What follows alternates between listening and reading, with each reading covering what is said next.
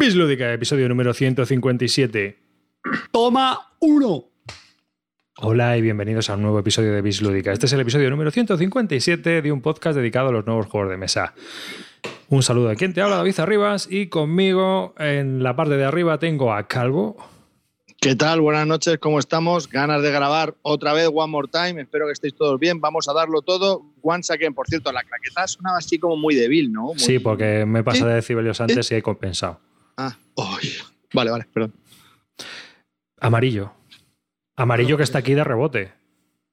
Exactamente, estoy de rebote, desterrado en la cocina, pero come join the army y vamos a arrancar el programa a muerte. Venga, vamos, chavales.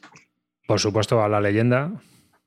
Buenas noches, Malevaje. Venga, vamos todos arriba. Quiero comentarios, quiero, quiero todo, todo para esta noche. Y por supuesto, a nuestro actor famoso, habéis sido la gala de los Goya. ¿Te llevaste el Goya al final por el, el vídeo de Navidad de tu empresa? A lo mejor es actor en spot. Al más monger. ¿Qué pasa, mozuelos? Solo quiero aclarar que Amarillo, Amarillo lleva aquí ya de rebote, pero los, desde los últimos 10 programas, o sea que así lo solucionamos. Venga, vamos ¿Y tú, a por y, y tú desde los últimos 50.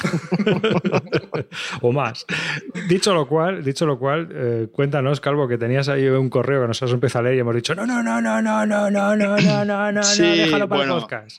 Supongo que todos los que estéis suscritos a la BGG y mierdas de estas, pues eh, mandarán el correo. He recibido un correíto de la BGG Supermono, que lo acabo de perder, en el que me dice que ahora están haciendo pre-orders para Spielworks. Entonces, que el nuevo juego que van a sacar este año, que es de Cloud Zeroes, que es el del Maquis, un juego en solitario, que se llama The Grand Trunk Journey, que es un pick and deliver, y va a salir por el módico precio de, espérate, de 80 dólares. Correcto. Y junto a él puedes comprarte el Throne of Alegoría por 95, el Jinxie por 95 y el Out Vals, ese juego que emocionó e hizo llorar lágrimas de sangre a Cliff Barton por 150 lereles, lo han bajado de 120 dólares, está de oferta por 80. Correr todos a compraros los juegos y luego encima pagar aduanas, claro, y los gastos de envío que son monstruosos. Así que, ala, ¿qué os parece? Pero- Speedworks ahí dándolo todo. Pero esto no ¿Lo es. rebajas? ¿Speedworks son, son americanos? No, son alemanes. Entonces, Uli. ¿Por qué coño tienes que pagar aduanas? No, no, no, no, porque, no, porque se compra a través de la BGG. Yo creo que esto es más para los americanos, que sacan... Ah, Claro, esto será para llevarlo tienen, allí. es ¿no? tienen difícil distribución de estos juegos y se los llevan allí. Yo me imagino que es Pero eso. vamos. Pero vamos, tela, Pero, vaya. vamos, vamos, el pero el preorden de ese juego, que yo no creo que se pueda hacer en Spielberg de momento, ya está abierto en la BGG para, supongo, para todos, en Estados Unidos y para el resto. Yo tengo Así claro que- que, que con Spielworks eh, antes compraba sin mirar y ahora, ahora sí que voy a mirar a tope. Eso dijiste los últimos tres y fueron tres cagadas. Bueno, Clint, Pero esta vez, esta ¿qué vez te hace pensar que ver, esta eso sí que de verdad mí- la- Yo- yo te para mí, preguntar. Jinzi, para mí Jinzi no es una cagada. Para mí Jinzi es un muy buen juego. A mí sí que me gustó mucho Jinzi. Con el Gente de la no gamba gusta, te la colaron. Pero me- el de la gamba no me la colaron, no me la compré. Me han colado el Outer Worlds, me han, colado, me han colado el Throne of Allegory, aunque está un poco mejor que el Outer Worlds, y me colaron el Sands of Time. Así es que después de esas tres coladas y los precios que maneja Uli y compañía, pues mejor, mejor esperar que, que comprar directamente. Mira, nos dice Mr. Guille Soria que en la página web de Spellwars tienes ya abierto el preorden para la parte europea. Ah, ves, ya me imaginaba yo. Vale. Se lo ha comprado Bien. todo. Bueno, no, menos, porque- mal, menos mal que está Guille Soria ahí, porque ¿qué queríamos sin ti, Guille? Eres el best. Pero que por eso te digo que yo creo que con Spielworks y Uli hay que esperar. Sí que es verdad que mm, yo le agradezco enormemente la, la tenacidad que tiene este hombre para estar sacando siempre juegos un poco diferentes a, a la media, siempre juegos bastante duros y la verdad que a pesar de que puede haber cagadas o no y que son un poco elevados de precio, mm, me gusta mucho la política que él tiene de, de- sacar los juegos que, a él le gusten. No me gusta que contrate a su vecino y, amigo como Spider-Man, que es el, el, el este, que es el arte gráfico que yo supongo que será su vecino amigo al que saluda en el ascensor cuando se mete y habla del tiempo con él. Pero si, si hicieran un arte gráfico mejor, pues la verdad que aún estarían más atractivos los juegos. ¿Y entonces sale ahora el Solarium Mission también? ¿O porque se lleva retrasito, no? El Sí. Solarium. Eh, pero en español, ¿no? Bueno, yo hay gente, yo, No lo yo sé, tengo tío. Solarius, a mí Solarius me flipa. Me No, sé, no, por eso digo, pero a ver, que no sé si ahora a lo mejor aprovechan ahora Sí, para, está retrasado en español, ¿no? para reimprimir. Digo, a lo mejor, no sé. No tengo ni idea. Por eso he preguntado, por si lo sabía.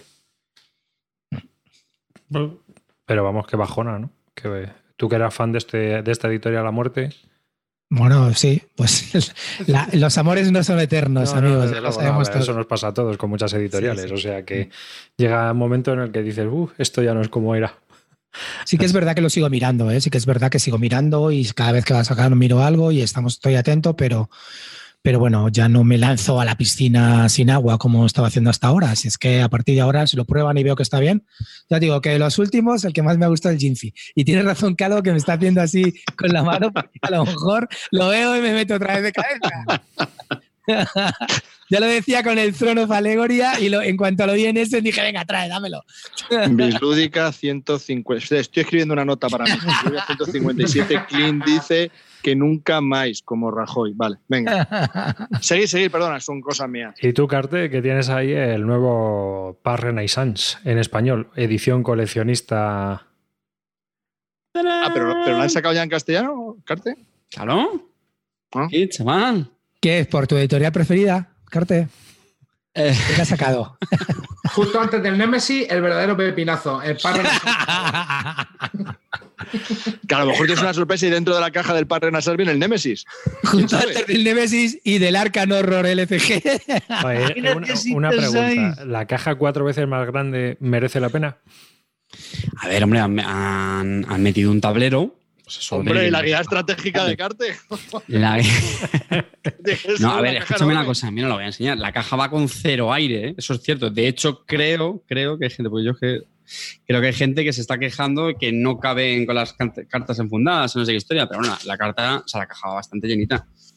Y, y hombre, está, está muy bien. Está muy bien. Las, las fichitas las han hecho mucho más grandes que las del, las del original. Que viene la expansión, que es un mazo más de cartas. Que vienen las cartas promos únicas de esta edición española, que a mí me hace mucha ilusión porque está. Baja un poco la cámara, desgraciado, que no se ve nada de lo que estás hablando. Claro, tío. Pero vamos a ver, tío, si el, el que le interesa este juego ha visto ya 18.000 unboxes de, de esto, o sea que por eso no, no sufráis. Y aparte ahí los hay más por ahí. Y yo creo que bastante bien, sinceramente. Es- sí tengo que decir una cosa, ¿vale? Porque yo creo que aquí nos gusta presumir que decimos lo que pensamos. Las cartas me hubieran gustado un poquito más gordas. ¿Ya está? No te Más- caben estar más diciendo. ¿El qué? Si no te caben estar diciendo. Pues que entonces a lo mejor si tuvieran que haber hecho la caja un pelín más alta, pues un pelín más alta. Pero, joder, macho, es que las cartas me da mucho coraje que sean, pues, por ejemplo, un pelín finas. Entonces, no son como las del Porfiriana, no, no llega a comparar una con otra. Pero Bueno, me las de las Porfir- un las de pelín- Porfiriana eran finitas, ¿no? De Porfiriana. Joder, el Porfiriana yo lo siento mucho. Sí. pero Pero a lo mejor, a lo mejor las es- peores cartas que he visto nunca jamás. eh, puede ser una estrategia de más que Oca para que les compres fundas también de su marca. Pues, pues, pero bueno, está un pack. metido las Par Renaissance partidas. más fundas premium. Yo lo había pensado, pero no quería decir. Yo, yo lo que he visto, yo lo que he visto es porque por cuánto salió en el Kickstarter o en el Berkami o, o en la preventa. Por- me parece que la preventa fueron 45, puede ser, Carte, C- No me 55. acuerdo. No me o acuerdo. 55, no lo sé. Me parece que. Creo que sí, por ahí, por ahí. Sí. Lo que es verdad también, 75 Eso de es. PvP a mí me parece 75. A ver, yo sé que ahora los precios se han disparado mucho, patatín, patatán, pero a mí 75 era de PvP, que me imagino, no sé si lo pondrán más barato en su tienda online o lo que sea, eh, uf, un, poco, un poco caro, pero bueno, chicos, es un, todo es un juegazo. O sea, quieres un pepino, hermano, un pepino lo pagas. Claro, esto sí, tío. No lo que A compra ver, Link. digo, me gastaría 75 euros en un juego así, vamos, mil veces con los ojos cerrados antes que cualquier Kickstarter sorpresa que te va a salir rana con un 90% de, de probabilidad. Ahora, 75 pavos por el Pan Transhumanity no suelta, ¿verdad, Raza? No, pues sí, lo voy a, lo voy a comprar. Eso, Y pero- 140 por el Clash of Cultures, que el otro día te morías ahí en, en Twitter, o eso es más emoción. Que- Carte, espera, que voy a Carte no ha contestar yo soltado por- más de 80 desde la primera comunión. Voy a contestar yo por Carte. Pues lo del Clash of Culture me lo estoy pensando arriba, ¿eh? Sí, ya, se lo estoy pensando. y Es, es- es- ver. es bien- lo dice mientras va cerrando la cartera y la, va- y la va guardando en el bolsillo. La última vez que te gastaste 80 pavos fue cuando te compraste la Mega Drive.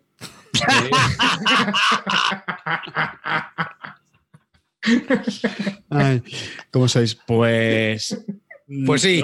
Voy a ser muy sincero. voy a ser muy sincero. Lo, lo dije en Twitter. O sea, es mi juego de civilizaciones preferido con mapa, ¿vale? Porque sin mapa es el, el Through evidentemente. Y que está ya ahí con el, con el Tapestry. Pero no, o sea, de juego de civilizaciones con mapa, eh, para mí es el mejor y, y aparte me parece un, un muy, muy, muy buen juego. La expansión está muy bien, le da mucha rejugabilidad, más asimetría y, joder, está muy chulo. ¿Que merezca la pena los 140 euros? Porque so- solamente es una expansión, ¿no? La que va incluida. Sí, bueno, la expansión. ¿Cuánt- ¿Cuántas, eso Eso es decir, cuántas expansiones? Va todo incluido, ¿no? Es la expansión que tienen. Sí. No me acuerdo si... Es todo, ¿no? 140. No es caro, ¿eh? Mejorado. Lo único. No, que No, pregunto, no, que va, que va, que va, que va. A No, ver, porque Clean, bueno, Clean. Clean, ¿Sabe una cuando cosa? salió, salió casi por 90. Sí, sí, esto te iba a decir. No, ¿eh? no. y la expansión 30 pavos, pues ya lo tienes. No ahí. salió por 90 este juego. ¿eh? Salió No, por no. 80 y 5. Pero que es un juego, escúchame que- una cosa, es un juego que tiene, joder, tiene bastante material, tiene bastantes componentes y, y tiene minis de plástico se encarece mucho. A mí, por ejemplo, volviendo al Parnasen, yo sé que se le ha puesto, bueno, perfectamente Amarillo y yo sabemos el cariño que se le ha puesto. Se le ha hecho muchas mejoras con reglamentos adicionales, el de, cuál es, sí, lo de la guía estrategia, una introducción, la- se le han puesto muchos extras, ¿vale? De, pero, joder, Fichas son lo distintas piensas, también. hombre, las fichas de madera son bastante grandecitas. Yo me imagino que eso es lo que más habrá encarecido. Pero, jolín, cartón y cartas, sobre todo mucha, mucha carta. Eh, pero, hombre, que ese futuro es el, es el típico juego ameritrasto que, joder, pues tiene su mini de plástico, que no a lo mejor. Las minis de plástico bastante obsoletas, que si miras por 140 pavos, la cantidad de minis que te puedes comprar ahora no tienen absolutamente nada que ver. ¿Seguimos? Bueno, eso es la que me imagino que habrán ahora, ¿no? La, la edición está, me imagino que harán. Bueno, a ver, a ver, solo ha salido la caja. Clint. Vamos a ver. Ya, ya, pero bueno, por eso que si, si estamos hablando de las minis que traía el juego básico, pues hombre, ¿qué quieres que te diga? No, no, y tampoco Ni- nivel Guerra del Anillo. Sí, sí, eso es, eso es. Y tampoco eran muchas, si mal no recuerdo. Al final son Por eso, las- por eso te digo que no. no es el típico juego de minis. Tiene minis de que plástico. no me defendáis 140 pavos, tío, que no me No, que yo me- lo que te estoy comparando es que con respecto a la versión original que se publicó por Zetaman Games, que ya eran careros en su momento, estamos Mm. hablando que la edición española salió por 85 euros PVP, más 30 euros o 40 pavos de, Pero claro, de tú expansión. El juego No, base, o sea, sí. que no ha subido más, que, como por ejemplo el Rococó, que te costaba 30 la de Gerespiele y ahora te va a costar 120 la de Eagle Griffon Games. Y no mejorar, para mí gráficamente no lo mejora. Que efectivamente, ya va a gustos de cada uno, porque que, eh, el primer ilustrador, pues ya sabemos todos que era Michael Menzel, que es, pues eso, el arte. ¿no? Pues ya es así. Ahora el pobre Michael está de capa caída y antes no lo apoyábamos y ahora vamos con él a muerte. Di que sí. Vamos, Menzel, que tú puedes, coño. Oye, me, me voy a tirar a la piscina y seguro que no hay agua, pero eh, eh, eh, ¿juegos recientes que haya ilustrado este hombre? Es que no me viene ninguno así a la cabeza ahora. Michael Menzel, Sí, Sí, algunos hay, creo. pues ahora lo No, vemos. es que yo me acuerdo que antes, joder, vamos hablando. salían muchas. El que más como- nos acordamos es el Agra, por ejemplo, últimamente, así. Bueno, pero igual, desde hace ya, ¿qué? Sí. ¿Tres años Sí. casi, no? ¿O qué? Sí. Sí. A eso me No, refiero, que porque es un tío sí. tan. Joder, que está tan, bien considerado que me llama la atención. No, te ha hecho más últimamente. Terramara. Mira, por ejemplo. Mm. Sí, el Tito va haciendo. Lo que pasa que, claro, ahora como Aya Notul y- ilustra el, ocho- el 85% restante, pues Sí, eh, es que es eso, ¿no? De hecho, yo a veces tengo la sensación que va, va por modas, ¿no? claro que va por modas, tío. Luego también Uf, pues también lleva estuvo- 11, 12, 13, 14, 15, 16, 17, 18, 19, 19, 20, 21, Pues, ¿qué quieres que te 22, diga, tío? 23, Entre- 24, 25, 26, seguir, seguir. Bueno, va, que hay un montón de A mí juegos, ¿eh? Dutrell, a mí entre Dutrell Vamos. Y, y Ayanotul, macho, no sé. Ayanotul para mí Pero- hace muy bien los tableros, pero Dutrell, el tema de cartas y el- ilustraciones. Vamos. tío, es muy bueno, tío. El Lewis and Clark, tío, me parece un juego precioso. brutal, brutal. Sí, sí, sí. Sí, no, De hecho, a ver, sé, sé que no lo voy a vender solo por las cartas. Os dais cuenta de la evolución que ha tenido los tableros en 20 años, ¿no? Joder. Es impresionante, porque no nos queremos acordar del primer Kailus. No, el Bueno, primer eh, Kailus, y incluso dentro de, Bueno, de- El primer Kailus, por ejemplo, como ejemplo de juegos feos. ¿Vale? A mí, no, a mí no me parece tan feo, tío. a mí no me parece tan feo tampoco. Vale, no, pero que, Bueno, pero que me quiero decir que es súper espartano, que el juego. A ver, hombre, sí, tío, mírate, por ejemplo, el tablero de la Angola, tío, primero.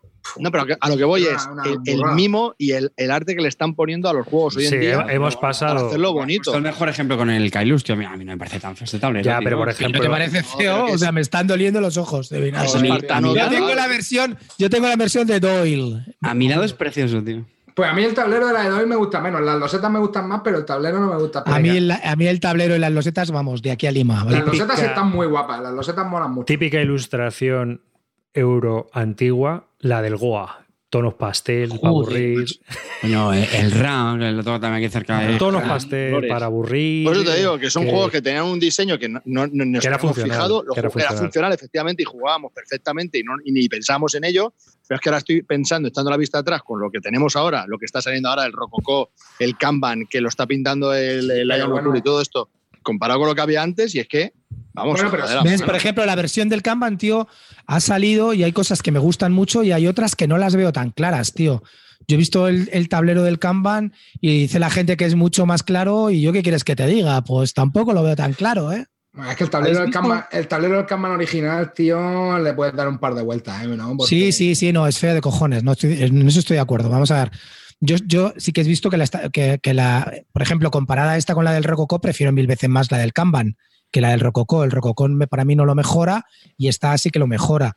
Pero sí que es verdad que tampoco ellos lo vendían como que va a ser en la cumbre de la claridad y yo tampoco lo veo tan claro, ¿sabes? Además han cambiado de sitios bastantes, bastantes puestos. No, no pero sé. si no lo digo solo por, por si lo digo solo por el, por el arte, ¿no? El-.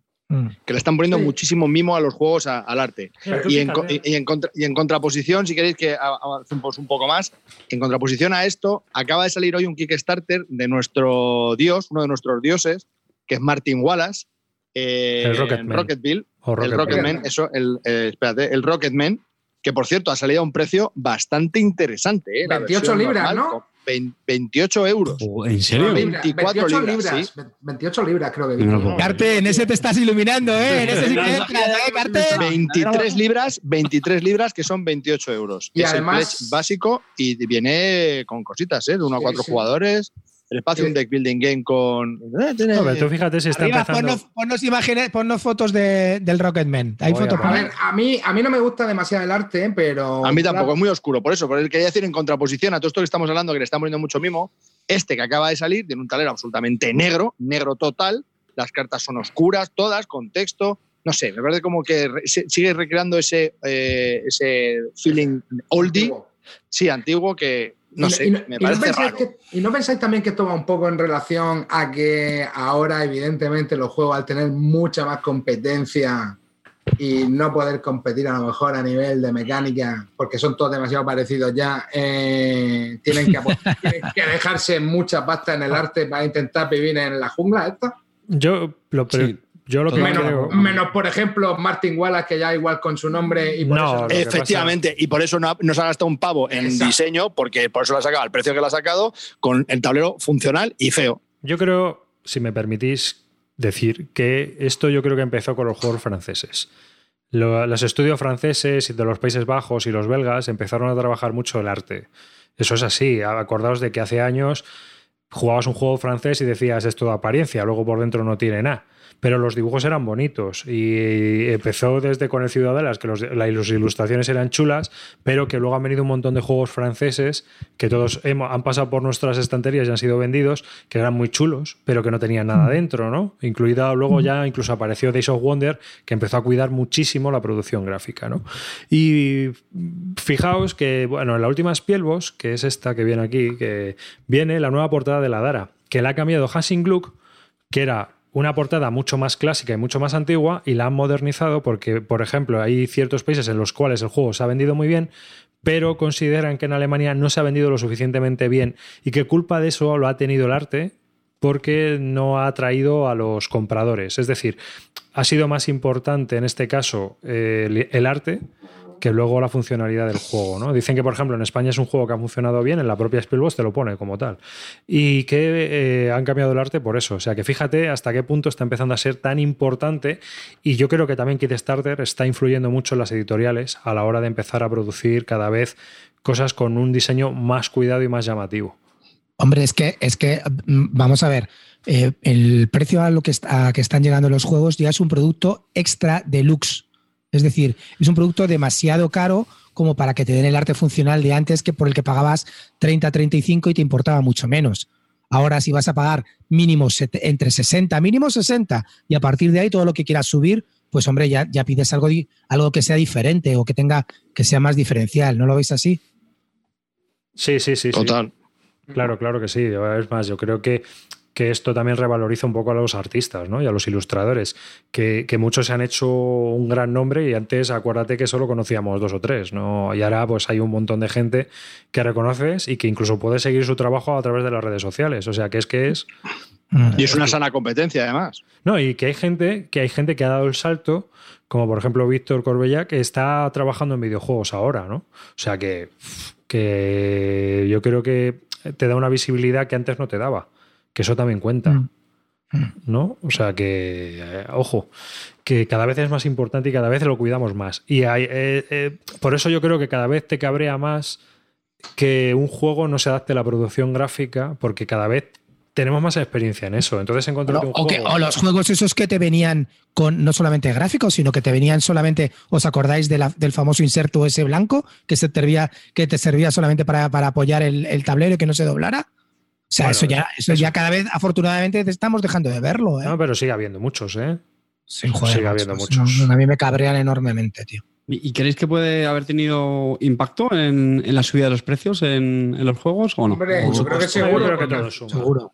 Sí, sí. Claro, al final no deja de ser un coste adicional. Si tú tienes que diseñar un inserto, cuando antes te metían un inserto genérico, y encima que ahora el inserto lo queremos que las miniaturas tengan la formita para luego tardar 45 minutos guardándolo. Pero que si lo ponga de que no se caiga. Eh, este tipo de movidas al final encarecen el producto, creo yo. Y de hecho, bueno, hay que verlo. Yo creo que lo de los precios está teniendo un poco de madre, pero bueno. Bueno, pues yo quiero hablaros de, de Solomon, del Solomon Kane, ¿vale?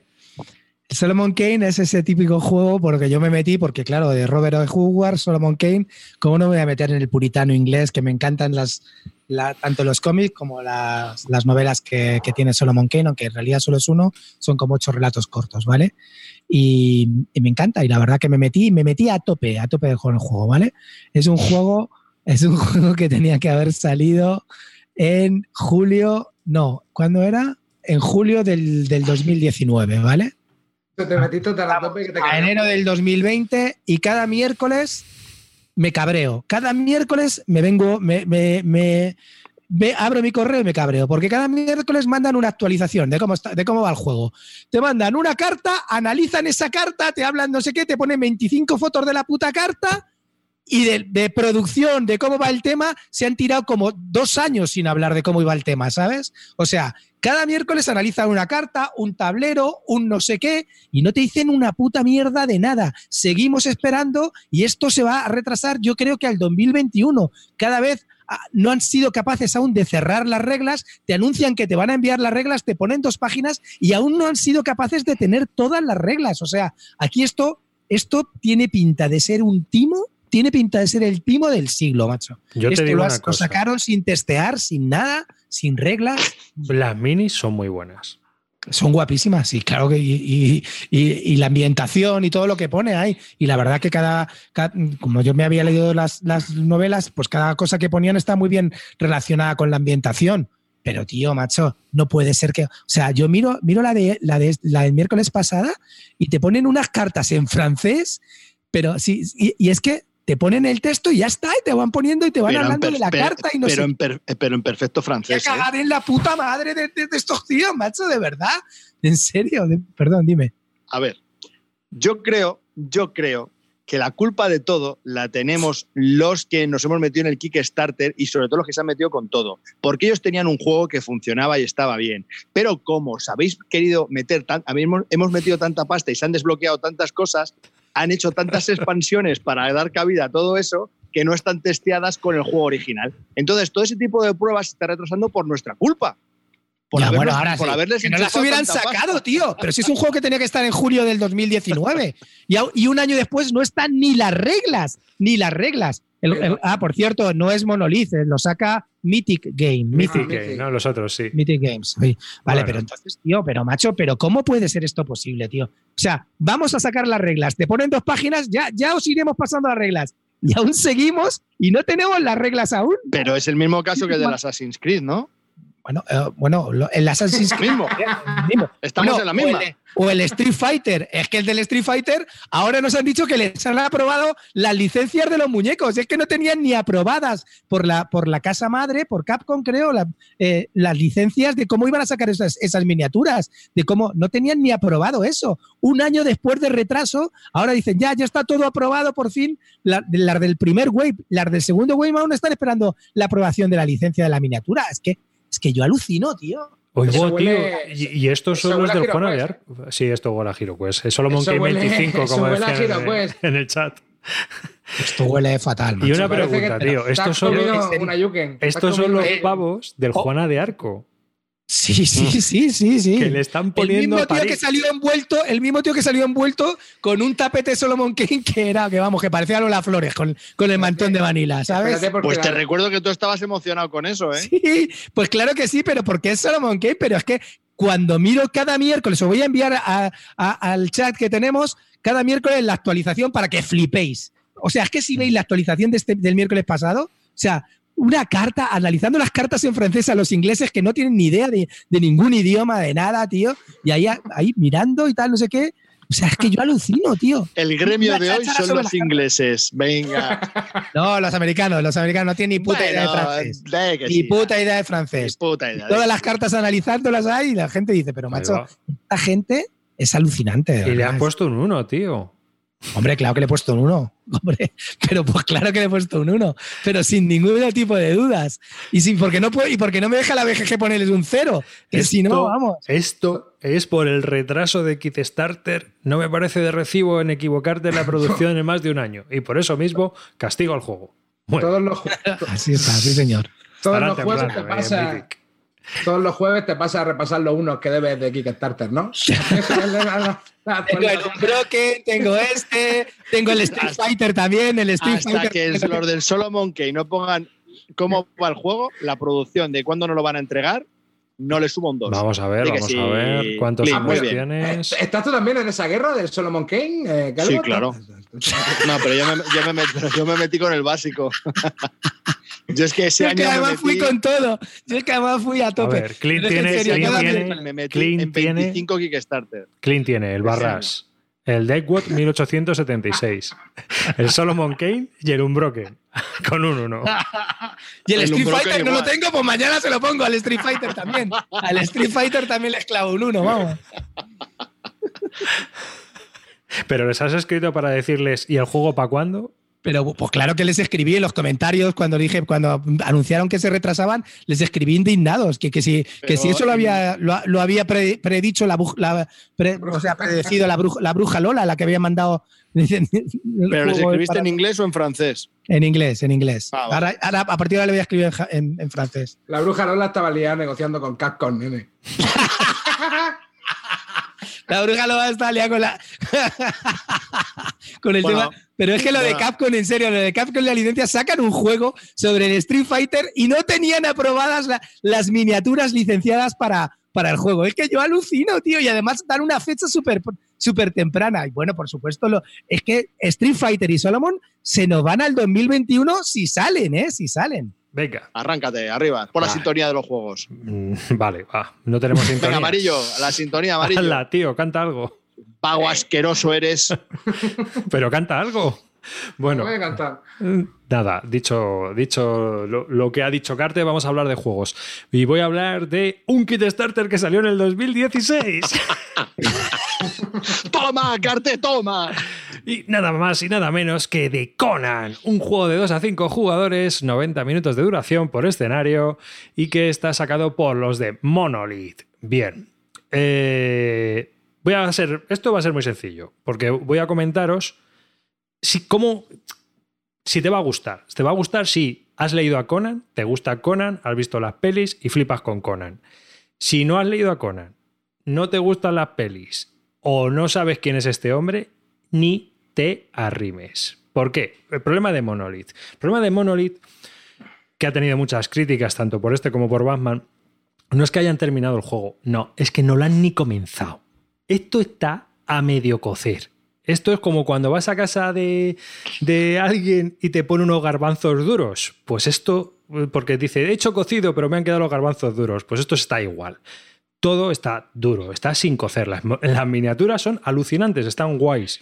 Es más, no me extraña que quieran vender miniaturas a 700.000 euros que pedían en el kit starter. Pero luego cuando te enfrentas al juego, el juego tiene varios problemas. Tiene varios problemas eh, eh, muy serios. El primero es que es un juego de escaramuzas. Y juegos de escaramuzas hay muchos.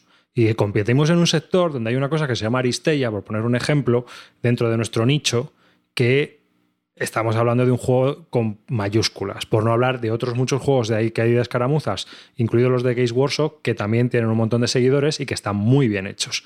Así que es un juego de escaramuzas porque no tiene modo campaña, no hay una progresión de personajes. Tú empiezas con Conan, Conan reparte la pana y los demás pillan por la orilla. Esto es de lo que va más o menos el juego. Entonces, son escenarios, como en el cómic, ¿no? Bueno, pues son historias, pero que no tienen ninguna cohesión y que convierten al juego en un juego de escaramuzas. Y luego se ha hablado mucho de la originalidad de los sistemas que tiene. Y bueno, sí, más o menos son originales. Más, obviamente están fusilados de los sistemas de videojuegos, de, cómo funcionan eh, los videojuegos actuales, de estos de, de, lucha, de, como el Divinity Sin y demás, que van haciéndote la iniciativa y bueno, pues va tocando los diferentes personajes. Y el malo mueve un poco así. Pero esto también acarrea problemas. Muchos de los escenarios son para tres o cuatro jugadores, o incluso, sí, unos cuatro jugadores, tres buenos y un malo. Si hay, cuatro, si hay tres personajes buenos y el malo, los personajes buenos mueven tres veces, cada uno su personaje, y el malo solo mueve dos. Al final siempre te encuentras un poco detrás, siempre estás detrás. Lo cierto es que yo he hecho ya, habremos jugado como 10 o 12 partidas y he visto desde mi punto de vista, que los malos solo ganan si los buenos se equivocan, y en ciertos escenarios. La creación de escenarios es bastante mala, para mí. Y también eh, deja bastante que desear todo, todo, lo que es el sistema de, de, movimiento y demás, en el sentido de que no hay posibilidades estratégicas. Es que al final son unas áreas muy grandes, te vas moviendo y los combos que crean los buenos y las sinergias que crean entre ellos son muy poderosas y van fundiendo a todo lo que va llegando. ¿no? Entonces, es un juego en el cual pues es para gente que le gusta mucho Conan, que disfruta con él y que quiere ver a su héroe partiendo la pana, que esa es otra. Los buenos molan, pero es que solo mola Conan. hay otro, un amigo tísico que, bueno, hace lo que puede y el mago que es muy poderoso. Pero, por ejemplo, hay una chica ahí que la pobre va con unos guardaespaldas y luego no hacer lo que se dice hacer hace poco. Entonces, eh, ese es en resumen el juego. Tú, Clint, que lo has jugado, ¿qué opinas? A mí, a mí yo lo he jugado, el sistema me parece bastante chulo. No me, eh, bueno, yo soy un amante de Conan. Amo Conan, soy súper fanático de los, de los cómics de Conan. He leído muchísimo sobre Conan y ahora os voy a hacer dos recomendaciones sobre Conan cuando termine esto porque siempre os doy más. Que no debéis perderos. Ahora mismo que está súper de moda, Conan ha perdido, ha perdido la licencia que tenía eh, Dark Horse y se la ha entregado a Marvel otra vez, ha vuelto a casa Así es que los derechos de Dark Horse que, tenía Planeta Comics los, ha decidido que como le queda última licencia va a tirar precios, está sacando cosas de Conan muy, muy interesantes a precios tirados. Entonces os recomiendo el Conan Rey de Truman y Llorelo, es un integral con cinco historias de Conan Rey, precisamente. Si podéis pillarlo, es un integral que merece muchísimo la pena a unos dibujos espectaculares. No os estoy hablando del Conan de los años 70 y los 80, es un Conan actual de los 2000. Y otro Conan que os quiero, que os quiero recomendar y que si no sabéis nada de Conan deberíais empezar por ahí, se llaman Conan la leyenda, como yo. Conan la leyenda y es de Karl Basiek, de Karl Basiek, que es, es uno de mis eh, guionistas preferidos y lo están sacando también en un integral, son tres integrales a 29 euros cada uno. Aprovechar y pillar esto porque os em, empiezan desde el principio de Conan, desde que era joven, un poco hasta el final y pasando por casi todos los relatos de, Conan. Si no sabéis nada de Conan, no olvidaros de la época súper buena, que para mí me encanta, de Buscema, de, de Roy Thomas o, o, de este tipo de cosas, empezar por ahí, que es muy buena y además aprovechar ahora que están tirando los precios y que luego eso desaparecerá y ya solamente quedará Marvel y Panini y los precios súper caros de esta gente. Así es que aprovecharlo. Bueno, aparte de eso, y ahora ya después del off topic, jugando, a mí me gusta mucho el sistema, pero me pareció como a ti, que solamente está bien hecho el primer escenario, pero está bien hecho cuando llevas los héroes, porque es un escenario muy temático, tienes que meterte dentro de un poblado, cortarle la cabeza a un brujo y salir del poblado. Eso es muy chulo. Efectivamente, es muy difícil que gane el, el malo, pero si eres Conan y los demás, te lo pasas bien dividiéndote. Por ejemplo, el segundo escenario, el de los barcos, me pareció una basura y el del castillo me pareció que está muy desequilibrado a favor de los. Mira que el primero está desequilibrado, pues el castillo aún está más desequilibrado. Con lo cual me ha dado la impresión de que han testeado los tres primeros escenarios así o así, y solamente testearon bien el primero. Ni siquiera bien porque está muy desequilibrado en favor de, de, los buenos. Es que está muy, todo está muy desequilibrado en favor de los buenos. El único que, según parece, que yo no lo he jugado todavía, es uno que es Conan el solo. Eh, contra el malo. Entonces ese dicen que es para dos jugadores y ese dicen que, que Conan la pasa un poco mal, pasa un poco mal. Mm. Pero en general yo lo que veo es que, eh, bueno, el del castillo es una vergüenza, porque directamente eh, se escurren por uno de los laterales y te pueden lancear al malo y cargándose al malo se acaba el escenario. Entonces tienes un montón ahí de cosas preparadas por si va el brujo sobreviviendo y que va dando vida a las estatuas y entonces se convierten en monstruos que atacan a los buenos. Eso no pasa nunca, porque como los buenos apreten, se cepillan al mago echando leches. Es que no hay, no hay sitio material donde diablos esconder al brujo. Y es que una de dos, o juegas muy gamey o no puedes, no tienes opciones. y el, el, barco, lo del barco mola, pero es que claro, ves al, Conan pegando cabriolas mortales, matando gente a la, a la par, y es que se funde, se funde al barco echando leches. Ni arqueros ni nada, no sé, era a mí me pasó. Pues fue una pena porque el sistema mola bastante, tío. A mí me, yo también lo jugué, pero jugué el primer escenario solo. A mí el juego me pareció guay y creo que la manera de gestionar como los puntos de acción, eso con las gemas, tío, estaba bastante chulo. Sí, no, por lo menos no, eran, no era lo típico, ¿no? De, yo muevo, tú mueves, en plan decent, tío, que eso sí que me parece un coñazo jugar de malo. Lo que, yo creo que lo que han sacado luego, que es el sistema este, el mismo sistema de Batman, pero lo han hecho como el uno contra uno, ¿no? Y en el uno contra uno, eh, los dos llevas el mismo sistema que llevan los malos. Claro. Entonces creo que ahí está, va a estar más equilibrado. La gente que lo ha probado dicen que está, que está muy bien, ese modo versus, que es más interesante, porque el Batman tiene el mismo sistema que Conan, pero sacaron el modo este versus, que los dos llevas el mismo sistema del malo de, Conan. De activación. ahí tiene, ese, tiene que molar mucho más. Sí, mola mucho, está muy bien. La verdad que a base de la cola y meter gemas y todo eso, la verdad que es muy interesante. Sí que es verdad que para mí tiene un fallo enorme tanto Batman como este, y es que las instrucciones son una basura absoluta. Otra cosa. No valen para nada, han, han sacado 25.000 actualizaciones, siguen para nada. De hecho, Tom Basel se ha negado a, a hacer una reseña del Batman diciendo que, no quiere perder el tiempo en reglas, tiene demasiadas cosas que reseñar y si el reglamento no es bueno no va a hacer ninguna reseña. Con lo cual no va a haber ninguna reseña Tom Basel de Batman, así con dos cojones. ¿eh? A mí es que me parece muy buen filtro, porque es que hay que filtrar por las reglas. Si es lo principal, si no entiendes el juego, ¿qué, qué leches vas a reseñar? ¿Y quién va a jugar a los Sierra Madre Games entonces? Pues nadie, ¿ves? Un problema menos. No tenéis corazón. Hola. Es que es así de claro. Los fanboys. Ya está. Luego, ¿quién más? Pues nadie más. Mm. Pero, pero a mí me parece un muy, muy buen filtro, porque es que, joder, pues eh, yo me bajé, pero es que te bajan las revisadas y te quedas un poco como estaba. Son peores, tío. O sea, es que eh. luego que no hay una hoja de ayuda. Es que yo creo que ese tipo de juego, mm, primero, si lo vas a explicar tú, te tienes que preparar excesivamente bien el escenario. Es decir, conocerte todos los personajes que salen, sus poderes, etcétera, para poder ir explicándolos, porque la gente se pierde. Es que no, no, no lo controlas. Luego hay muchas cosas que se pierden, hay mucho, había mucha simbología, no sabes muy bien lo que hacen los poderes mirando esa simbología. Lo que ves en el tablero te mira y él te mira a ti y, no, y nadie habla con eso, o sea, es que no, no tiene sentido. Entonces, para mí es un juego que tiene una muy buena idea, las miniaturas son impresionantes y sobre todo el mundo de Conan está brutalmente bien pensado ahí. Lo que pasa es que, claro, no puedes, no puedes presentarte con un juego medio hacer. y más compitiendo, compitiendo en el nicho que dices tú, que es el nicho de, los juegos. Bueno, pues para eso me quedo el Mythic Paddle, mucho más, ¿no?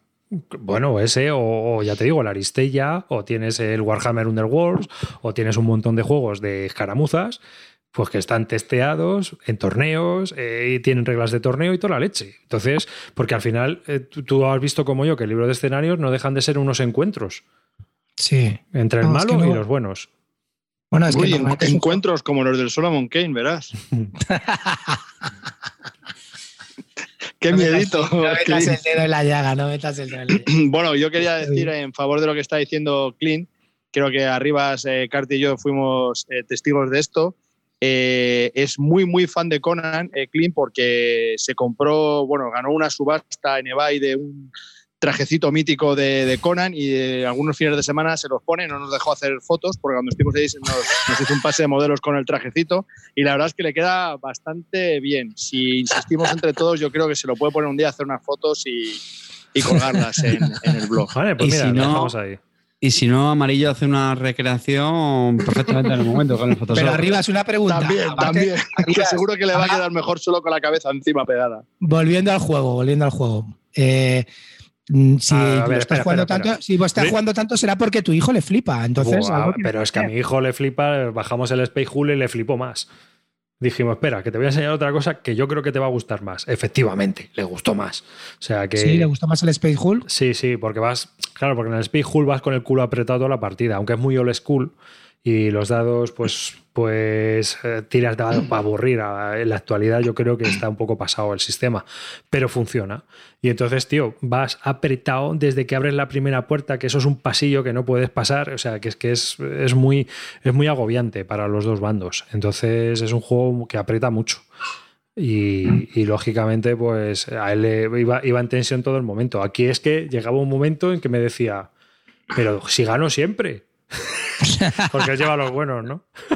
Pero Claro. claro, o sea que es que es que era un poco ridículo, no sé. Y dice Luis Flay, no, es que hay, hay una campaña. Bueno, la campaña es un apaño que han hecho, pero realmente es una puñetera mierda donde cada escenario que pasa es como que te dan unas cosillas, pero no hay una campaña per se donde tú veas evolucionar a los personajes y veas que van subiendo con una complicación en la dificultad también de- del enemigo.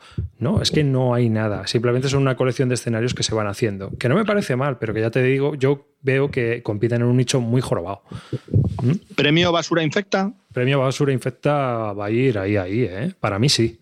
Para mí es Basura Infecta este juego. Vamos, yo, Hombre, yo no lo, reco- yo Hombre, no yo lo recomiendo bien, ni de coña. Ni de coña. Pero porque ha jugado Yo soy súper fan de Conan, No. su- soy súper fan de Conan, estuve a punto de comprármelo, no, ca- no caí y luego se lo compró mi vecino, jugamos cuatro partidas y a la cuarta dijo lo voy a vender porque esto no va a ningún lado. Y es verdad, ya lo ha vendido, no, no va a ningún lado. Claro, que es que el Overlord pierdes, como Overlord pierdes siempre, es que eso es ridículo. Así que nada, yo no lo recomiendo, ¿eh? Vamos, ni aunque sea fanático de Conan, ya os lo digo yo. A no ser que saquen un juego con las reglas remozadas, unas campañas, unas cosas, un algo que tú veas ahí que tiene. Rebozadas. Rebozadas total, sí. Total. Oye, los, los oyentes que estáis ahí escu- escuchando, que habéis jugado al Batman, ¿es las, ¿mejora las sensaciones? ¿Cómo mejora al juego o no? Hombre, yo, yo Sí. he oído que, por ejemplo, de todo sí comentaba que el Batman era como una versión mejorada del, del Conan. Hmm. Claro. Sí, sí. Eh, Clint, est- están todos pensando en tu foto con, con el taparrabos. ahí. Es turbadora, es turbadora, ya O- lo o- sé. ya lo ma- sé. Sí, es más turbadora, sí. Que otra cosa. que, bueno, pues nada. Darle, otro. Venga, Venga, Carte, bonito. que estás mucho tiempo callado y, y- y- y No, da cosica, da, da gusto estar verte así. Eh, Estoy aprendiendo mucho de vosotros hoy.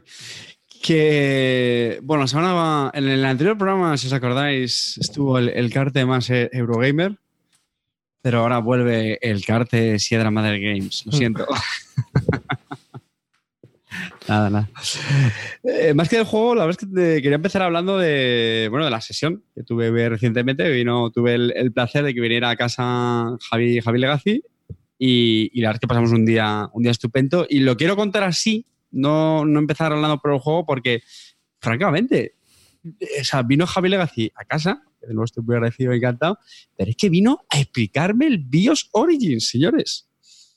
Ya sabéis que ha sido reciente novedad de Sierra Madre Games, que completa la, la trilogía del BIOS con el BIOS Genesis, que ha sido, yo creo que hay bastante consenso en que no es de los mejores juegos. BIOS Megafauna, que yo creo que sí que está bastante mejor. Y ahora vamos a hablar de este BIOS Origins, pues con- siguiendo esa, esa continuación cronológica. Como decía, la verdad es que lo explicó muy bien, lo jugamos solamente él y yo, los dos. Y, y el resumen es que me gustó mucho, iba con muchas expectativas, lo cual siempre es muy peligroso, porque yo creo que todo el mundo que, que jugamos a este tipo de juegos pues eh, casi todo eran, o por no decir todo, era una crítica a un anime que, que este era bastante positivo, que estaba gustando mucho. Algunos lo comparaban con Juego de Civilizaciones. Bueno, ahora sí que matizamos eso. Y, y, joder, pues yo ya digo, iba preocupado y, joder, verás, iba con expectativas altas y, y no, se, se, cumplieron. Sinceramente, me, me, gustó mucho. Me sorprendió lo, lo realmente sencillo que es. El, el, juego, pues bueno, no me quiero parar en muchos detalles, pero sabéis que tiene un tablero que es de mapa del mundo, ¿no? El típico mapa mundi con los continentes, tal, hexagonado. Y bueno, pues vamos empezamos con unos señores que los vamos moviendo ahí por, por los terrenos. Y lo que sí hay es mucho icono, pero luego te das cuenta que es sencillo. Hay iconos que tienen que ver con, con cultivos, con animales, con tipos de minerales, bueno, etc. Luego hay una serie de tracks que representan el avance tecnológico. Aquí algún hater dirá, bueno, pues esto como los tracks del Tapestry. No, estos son tracks que tienen cierto, tienen cierto sentido. Los, los tracks del Tapestry no sirven absolutamente para nada. Claro, claro, claro. Tiene sentido. Bueno, por supuesto, fijo, seguro, clean. O sea, te da igual, el Tapestry, vamos, es, eh, avanzas eh, un pasito, no, pues aquí en uno avanzas, por ejemplo, en metalurgia, pues ya sabes que le puedes zumbar al otro. Avanzas en inmunología, pues vas a aguantar peor las calamidades. Eh, y luego, bueno, lo que tiene es muchas cartas. Tiene el típico mercado de cartas eh, made by, by Sierra Madre Games. ¿vale? Pero mucho más, mucho más, o sea, mucho más sencillo. Y lo que presenta son las tecnologías que confieren una serie de operaciones, que ya sabéis, o bueno, habilidades, acciones, que es también marca de la, de la casa, ¿no? Es decir, que las cartas tengan una serie de, de, operaciones. De forma muy resumida, el juego es eso. Se juega en cuatro eras, en cada era se puntúa una cosa. De hecho, me, me, pareció muy, muy interesante también que el avance de esas eras lo van decidiendo los jugadores, ¿no? O sea, la mecánica es, tú vas haciendo una serie de acciones, te mueves por el tablero, pim pam, y de repente, bueno, pues digamos que tú haces una acción que decide avanzar en, en la era y te va a dar más acciones más. De forma muy resumida, digo, no, no, me quiero detener. Entonces, al principio es verdad que es un, es un buen empacho de iconos, pero luego estamos con lo de siempre, joder, son acciones eh, temáticas, acciones de todo tipo, muy eh, expandirse por el mapa, por supuesto, hacer ataques, construir, eh, cultivar, eh, domesticar, avanzar en ciertos tracks, empujar por las cartas, llevártelas. Y ya os digo, cada carta te da varias opciones y bueno, pues ahí tienes un poquito el, rompecabezas, ¿vale? Entonces, ¿te deja una sensación de juego de civilizaciones? Bueno, sí, tienes ese, ese mapa, hombre, a ver, tampoco es que mucho, mucho, pero ya digo, eh, sí, o sea, tú ves cómo vas avanzando, vas buscando en, qué track quieres eh, avanzar y sobre todo vas buscando las, las, operaciones que más te interesan. Hay otra cosa que es chula y es que tiene como diferentes tipos de, de gobiernos, unos más orientados a la producción, otros más a la cultura, bueno, eso hace que tengan un, una pequeña diferencia en las, en las acciones que puedes, puedes jugar. De duración, eh, yo no sé, estuvimos como unas dos horas más o menos. Y hombre, la primera partida os podéis imaginar que siempre pues uno va un poquito más, más espeso. Esta era la segunda partida de Javi, la, la mía fue la primera. Y luego de reglas, de verdad que es que las consultamos muy, muy poquito. O sea que luego nos dimos cuenta que había una cosilla que la estábamos haciendo mal, que cuando lo supimos nos mejoró incluso la, la, la impresión del juego. Pero, joder, me gustó mucho, el, el, reglamento lo vi bien y, joder, de verdad, muy, muy contento con el juego. Amarillo. Una pregunta, bro. ¿Hay muchas opciones a hacer? ¿Es como tan locura como, por ejemplo, puede ser el Renaissance, que hay mucha mini regla? Más, bueno, más que mini regla, digamos, o sea, si te acuerdas en el Renaissance que tú tienes diferentes operaciones, uh -huh. pues aquí es algo parecido, pero si me apuras incluso más. Uh -huh. O sea, es pues eso, una operación, imagínate, es para hacer comercio con otro. Una operación es eh, pues eso, eh, eh, esclavizar. otra es de ciencia, que recuperes una carta del descarte. O sea, tienen muchas, pero es que, de verdad, que luego son, realmente son intuitivas. Una vez que ya lees el icono por primera vez, es, es intuitivo. Con tanto icono, ¿no te da la impresión de que Asmodee podría sacar un Double Origin? pensé, pensé, que la pregunta iba a ser seria y es verdad que en una primera partida a lo mejor pues tiene un, bueno, un poquito de AP. Al final, claro, todas las cartas tienen iconos. De hecho, tienen iconos por, por arriba y por abajo, ¿vale? Es lo típico que las cartas juegan como un doble, un doble rol, por así decirlo. Bueno, es, que, es que ves el tablero y parece dónde está Wally, tío. O sea. No, pues el, el tablero en sí, lo que es el mapa, eh, de verdad que es mucho más sencillo de lo que parece. Las cartas lo que sí que tienen es lo que digo, que como tienen iconos por arriba, iconos por abajo, y cuando lo- la juegas, pues hombre, puedes tener en cuenta ambas, ambas posiciones, pues ahí, pero vamos, de verdad, ¿eh? en serio, que no... ¿Nivel de lío es más lío que el megafauna o menos? A mí me pareció menos el, me- el megafauna. Megafauna es que el megafauna, a ver. Y todo el tema de los eventos. Aquí los eventos son muy sencillos. Los eventos, que es otra cosa, que sabéis que es marca de la casa de este hombre. Aquí es que a mí, sinceramente, me parecieron muy sencillos los eventos de resolver. De hecho, Javi trajo una hoja de ayuda, típica, el típico DINA 4 con todos los iconos y mano de santo. O sea, es que ahí tienes prácticamente todo, todo el juego, de verdad, es muy sencillo. ¿Por cuánto sale la bromita? Pues no lo sé, yo sé que lo tengo pedido, pero estamos esperando a que haya unidades. 72 euros ponen Sí, por aquí. Joder, macho. 70 pavos, Sí, sí, Pues sí. sí. 72 euros y parece que te has comprado los pinipón, no me Pregunta, jodas. pregunta, pregunta. Eh, Espera, espera un segundo, arriba. ¿Te, te cancelo el pedido ya? Eh, No. Ahora que ya sabes el precio, te No, no, cancelo. no, te- no. vale. Tengo Ok, mucha perdona, perdona. Sigue, sigue, sigue. adiós. Clash of Cultures. si tú. BIOS Origins o Stone Age edición de lujo. Stone Age edición de lujo. Eh, depende, si, si la ilustra el Ion O'Toole este, bueno, el Stone Age entonces. Ah, bueno, y de, y de arte, eh, tan feo como siempre. No, no, no, no, que va, tío, me pareció muy bonito. Mira, hay una cosa que decía Javi, eh, a mí el tablero me parece verdad muy bonito. A mí me recuerda al, al mapa mundi ese que teníamos en el cole, que salía como los animales que típicos de cada región, ¿no? A lo mejor salía el león en África, los elefantes. No sé si se Madre mía, qué pagafantas. que- que- Pues a mí no me parece chulo, es fácil.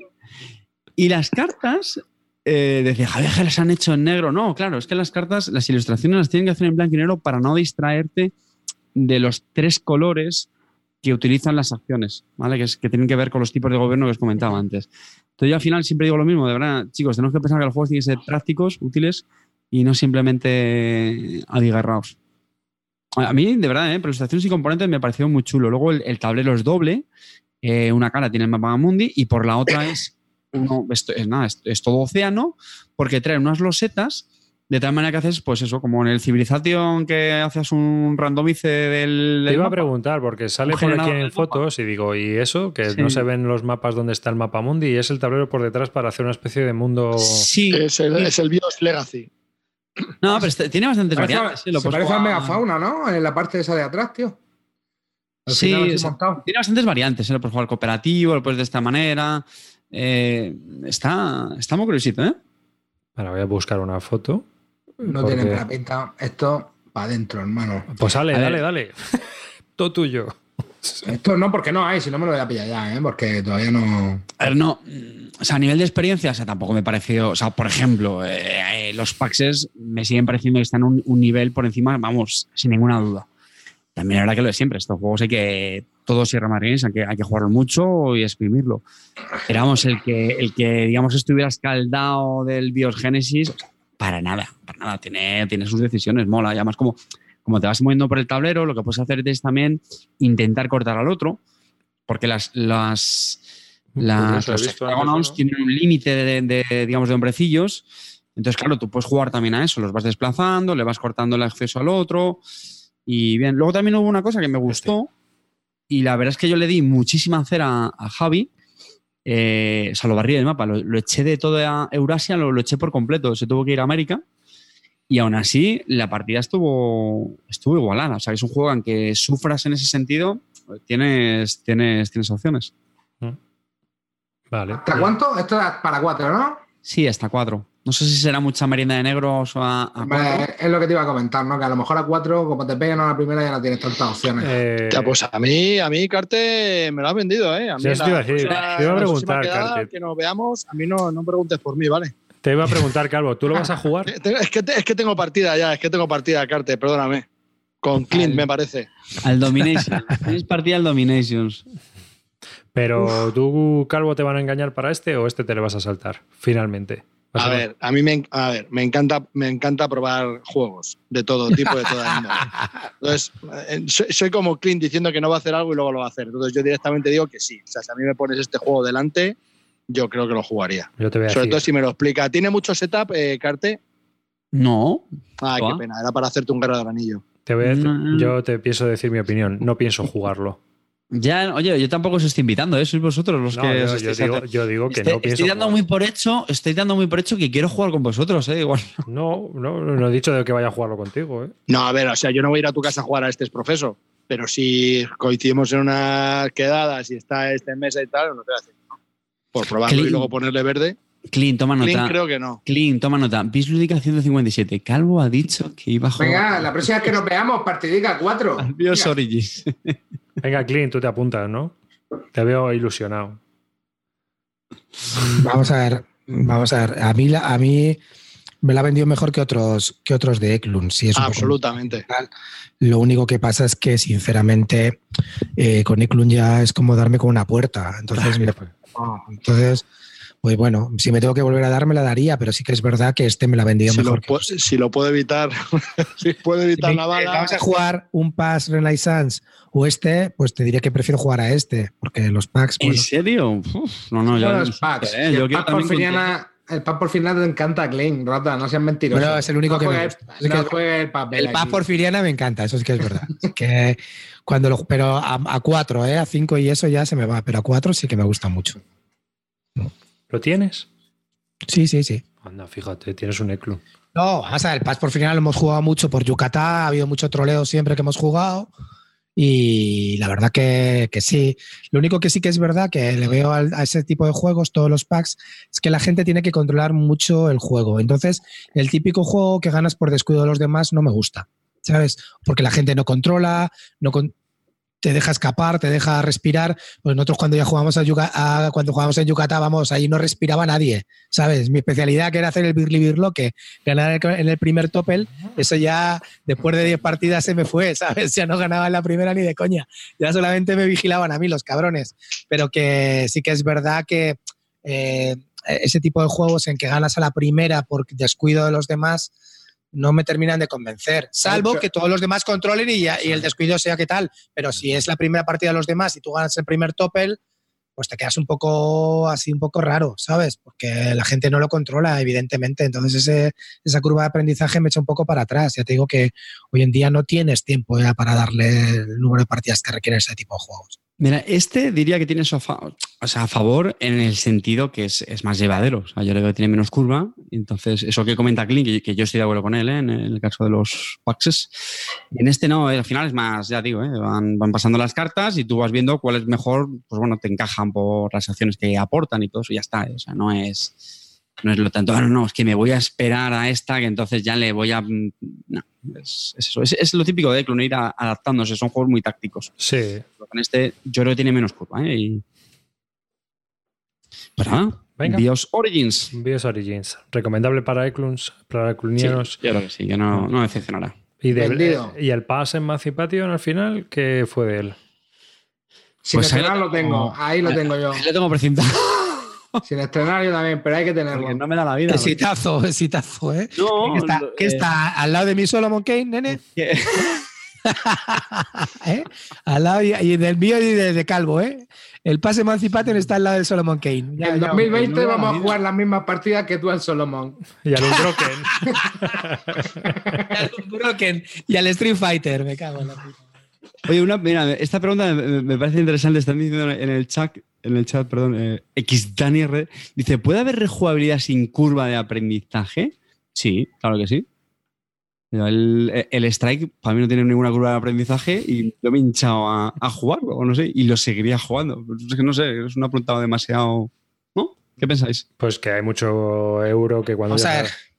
Claro, pero yo creo que la rejugabilidad, evidentemente, eh, tienes que tener un poco de, aprendizaje, pero estos, estos juegos de, de Eklund te requieren un, un- no, una porque tú, por mayor ejemplo- aprendizaje, porque sí que es verdad que, que hay tanto lío de, de simbología, hay tanto lío de, de controlar cuatro victorias diferentes, entonces es, es muy complicado, o sea, es muy fácil que la primera te vayas en el primer topel porque los demás no se han enterado. Y, y hay mucha gente que ha ganado y dice, hostia, pero si ya ha ganado. Y a lo mejor ni se, ha- ni se da cuenta él, ¿sabes? Es que no está en estos especialmente. Evidentemente, en los euros pasa igual. El primero que el que ha jugado más, más con más partidas, pues, pues parte con una ligera ventaja, pero una ligera. Aquí es que es excesiva para mí, ¿eh? Pero yo que creo, pasa yo que- creo que además tiene una relación directa, ¿no? Cuanta más curva de aprendizaje tiene, más rejugabilidad, porque más te pican, más quieres, más ves qué posibilidades tienes, más mm, cosas quieres hacer, entonces más lo vas a querer jugar, O ¿no? no, depende del tipo de juego. porque tú puedes si jugar- no te no gusta, si no jugar más. abandonas. Ya, si Yo al gusta, Pac-Man no lo quiero jugar más. Vale, Ah, pero tú puedes si jugar. ves pero- que te interesa el juego, pues si ves que tiene curva de aprendizaje, todavía quieres investigar mucho más, ¿no? A ver, sí, lo- a ver, los juegos con curva te pueden gustar o no te pueden gustar, pero yo creo que no es un requisito que tenga profundidad de reglas para que sea, o que tenga curva de aprendizaje para que sea rejugable. Claro. Porque Al Dixit puedes jugar infinitas partidas. Hasta que te ¿Sabes lo conoces todas las cartas y entonces te tienes que comprar un pack porque ya se repiten las historias. Pero ¿no? bueno, es si, lo juegas, si, si lo juegas siempre con los mismos. Si juegas Claro. con otra gente ya no te pasa, claro. Claro, O sea, claro, pero que bueno, que, si digo. juegas en el mismo grupo, pues es un juego que tras al X final haces partidas. patrones, haces haces- patrones. Claro, ya sabes lo que hay, ¿no? Entonces, pero hay otros juegos, yo que sé, sobre todo muchos abstractos, como el Genial, pues puedes jugar miles de partidas. El proyecto GIF, pues puedes jugar miles de partidas. Al Hype, ¿cuántas partidas has echado al Hype llevándotelo de vacaciones? Pues si tienes Yo alguien con quien jugar, tú no. Pero yo, por ejemplo, Sé que en el campamento Barton se juega, pero yo no Claro, juego. En el campamento Barton jugamos mucho al hype. Ya te lo digo yo. En aviones, barcos y. Y, al trenes. Welcome to, y al Welcome to también se juega mucho en el campamento Barton. No, yo no. Pero otros sí. Entonces, son juegos que tienen mucha rejugabilidad, pero que tienen una curva de aprendizaje, pues también, sí. Pero aunque son, que son cosas diferentes, yo creo. Claro, ¿no? claro, sí, sí, sí. eh, Para, para eso es diferente. Pero también es cierto que estos juegos de Clun muchas veces es conocérselo por el chocho que monta para, para conocerlos, porque luego de mecánicas, pues sabemos todos que, sobre todo las cajas pequeñas Neandertal y Greenland, van justitas. ¿No? O sea, no sé. Ay, de, de hecho, por ejemplo, yo ese lo he jugado con mis primos pequeños, el Neandertal, te lo digo en serio. Claro, No, sí, o sea, es- Tú es se lo explicas y al final, al final es un tiradado con temas. A ver, nene, ¿no tienes otra cosa mejor que sacarle a tu primo pequeño que el puto Neandertal?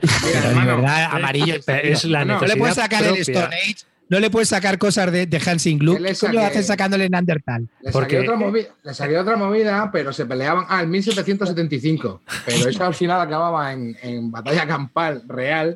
¿Sabes lo que te digo? Porque ¿Qué, qué vas a hacer como yo? La próxima vez que lleguen tus primos pequeños le sacas el Antiquity y ya está. Pink or Swing. Sink or swing, hermano.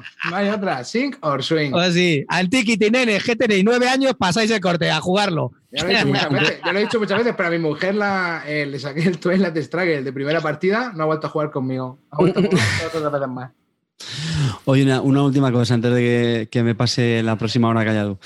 El- para rematar la sesión, y, pero ya era muy breve, ¿eh? también jugamos luego al, al High Frontier, ahí siempre toco ya explicárselo a Javi.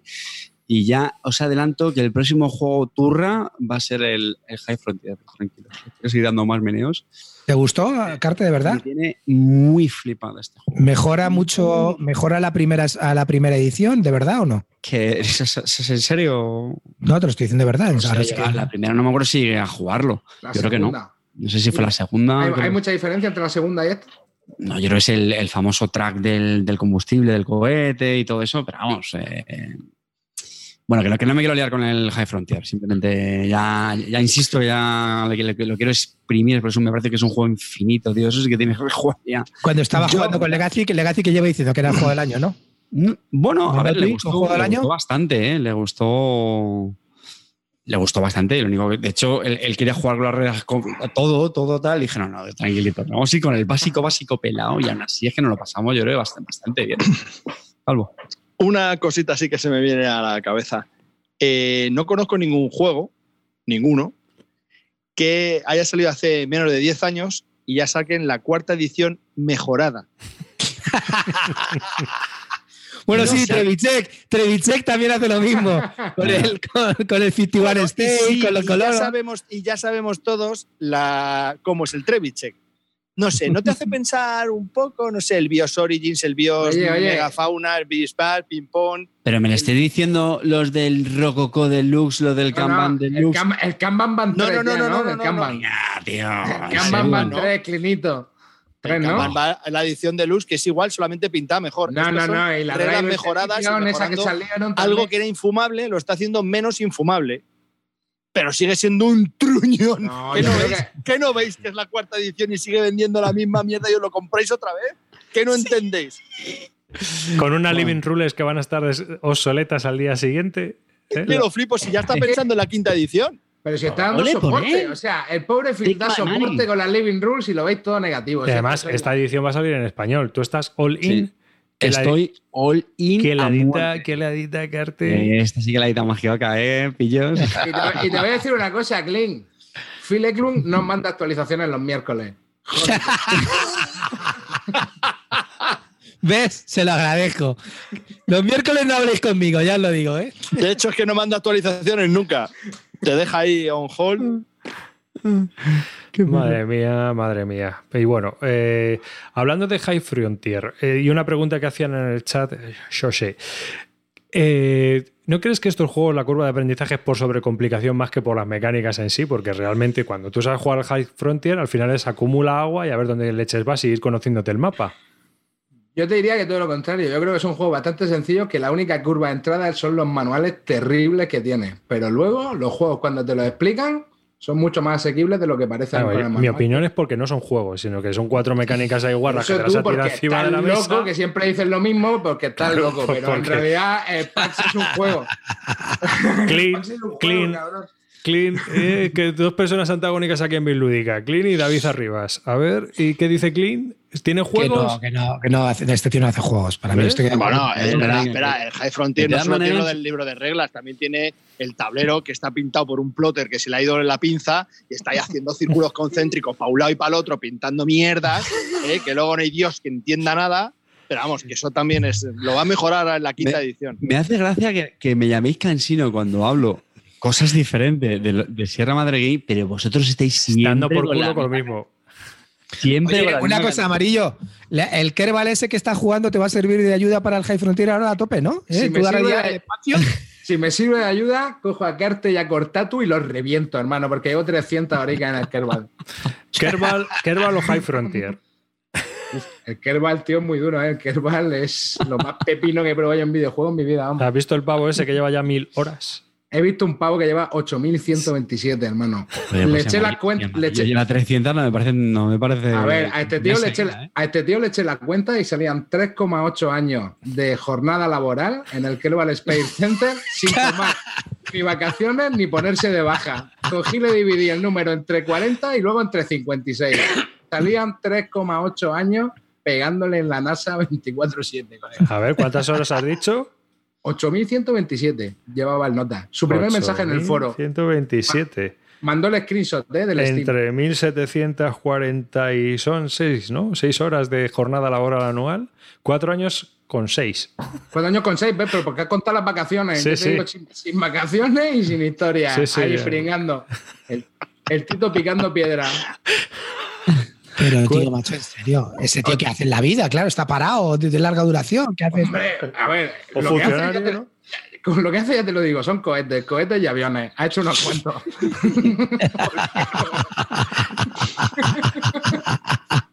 Hijo de puta. Joder, macho. Y encima, Un día os haré, o luego un día os tengo que hacer las cuentas de, de los juegos que recibo cada cuántas horas y cada cuántos días. Hostia, ¿eso lo tienes calculado, macho? Hombre, claro, dejo lo que hice el año pasado, que me da esta vergüenza a mí. La peña estaba reclamando, ¿eh? La peña estaba reclamando datos. Ah, Que sí, reclamen, sí, que reclamen. que reclamen, ¿no? Que reclamen lo que quieran. Bueno, el, el High Frontier For All, al final con el For All, que todas estas polémicas que había con la portada y el, y el arte, ¿las han solucionado o, o sigue No, fallando no. aquello? Ah, pues en otra portada y, y a correr, chimpum, ya está. Tiraron ahí de, de galería de imágenes gratuitas de- con el NASA, a- NASA Archive. y venga, para adelante. De hecho, nunca, en- ha sido un impedimento para Phil, ¿eh? Tirar imágenes de lo que sea, ¿eh? En vez, de- en vez del tiranosaurio Rex este que sale en el logo de Sierra Madre, van a poner a Clippy, el, el del War. Y. De, de todas maneras, de todas maneras, a mí no me hace nada esto, gracia. Tuviste la oportunidad en Essen con el arpón en el cuello del, del Tito y no lo cepillaste. No sé Oye, perdona. Es que yo se lo no sé puse, por qué no le empalaste con el. Eh, tío, a ver, un respeto para Phil Eklund que si se rió, tío, después de ver el montaje de andando con el calvo de la mano por la playa, no, andando con el cartero de la mano por la playa, que le puso la normal de cartero. No, no, no, si el calvo estaba detrás intentando Sí, sí, matarlo, si se veían algunas imágenes. Exactamente. Bueno, venga. La Venga, cosa no pinta bien. Pues nada, que venga, que sigue con el siguiente Una vez juego. más, la, la parte de carte dura media hora. Venga, seguimos. Venga, dale tú, Calvo. No, yo sí, no, calvo, O venga, amarillo. dale. No, si yo no tengo tampoco mucho. A ver, yo si queréis voy a comentar el, el último juego que no paro de jugar. Estoy totalmente enganchado, que es La Escalera Encantada. Un Lo estrené ayer. un, pe- un pepinazo de juego del cual si registrase las partidas le zumbaba el del Kerbal el o sea, lo que te digo, porque, porque, porque me parece que hoy he jugado siete partidas, creo que el domingo, el sábado jugué 13, ¿vale? Y es eh, un juego infantil, eh, pero que creo que está, está muy divertido. y Está que- roto, ¿no? Está no, no, roto. no. Pero creo, creo que es divertido porque se les suele dar mejor a los niños que a los mayores todo esto de la memoria visual. Y, y- y es un juego que tiene, nada, dos reglas, ¿no? Entonces se puede jugar con niños bastante, bastante pequeños, ¿vale? Entonces creo que, bueno, el juego simplemente consiste en una especie de oca donde vas tirando un dado y vas avanzando casillas, pero la gracia es que tú juegas con unos peones que están imantados, imantados por arriba y uno de los resultados del dado pues es un fantasma. Entonces cuando sale el fantasma se pone el capuchón encima del peón y ya, eh, bueno, hasta que se cubren todos los fantasmas. Y una vez se cubren todos los fantasmas, tú lo que puedes hacer es intercambiar fantasmas de posición. Con lo cual es fácil que pierdas, bueno, es fácil, a ver, si estás muy atento a los Power Gamers, pues igual le puedes ganar al niño. Pero es lo que te digo, generalmente a la que hay un poco de movimiento, si lo haces rápido, suelen quedarse ellos mejor con la copla que tú, o por lo menos mi hijo se queda mejor con la copla que yo y me suele ganar bastantes partidas. Entonces, pues bueno, así se motiva mucho, no se frustra demasiado, no te tienes que cabrear mucho con él cuando pierda porque se pica. Y para mí, pues bueno, todo ventaja, menos que directamente no pide una partida, sino me dice, vamos a jugar cinco partidas a la escaleta encantada. Y bueno, hay que echarse las cinco las que toquen. Oye, una pregunta, Amarillo, Amarillo, ahora una pregunta. ¿Le dejas, le- eh, ganas a tu hijo o, o siempre le A dejas ver, ganar? No, yo, a ver, yo intento, a ver, no le dejo, no le dejo ganar siempre. Sí que es verdad que le dejo ganar, le dejo ganar algunas. Algunas veces le gano yo también para que aprenda un poco a, a, sobre todo a llevar la frustración, porque además mi hijo eso lo lleva fatal, lo lleva muy mal y se cabrea cada vez que pierde y se cabrea cada vez que, que- que terminamos de jugar. Pero bueno, poco a poco, ¿no? Creo que es parte del aprendizaje también.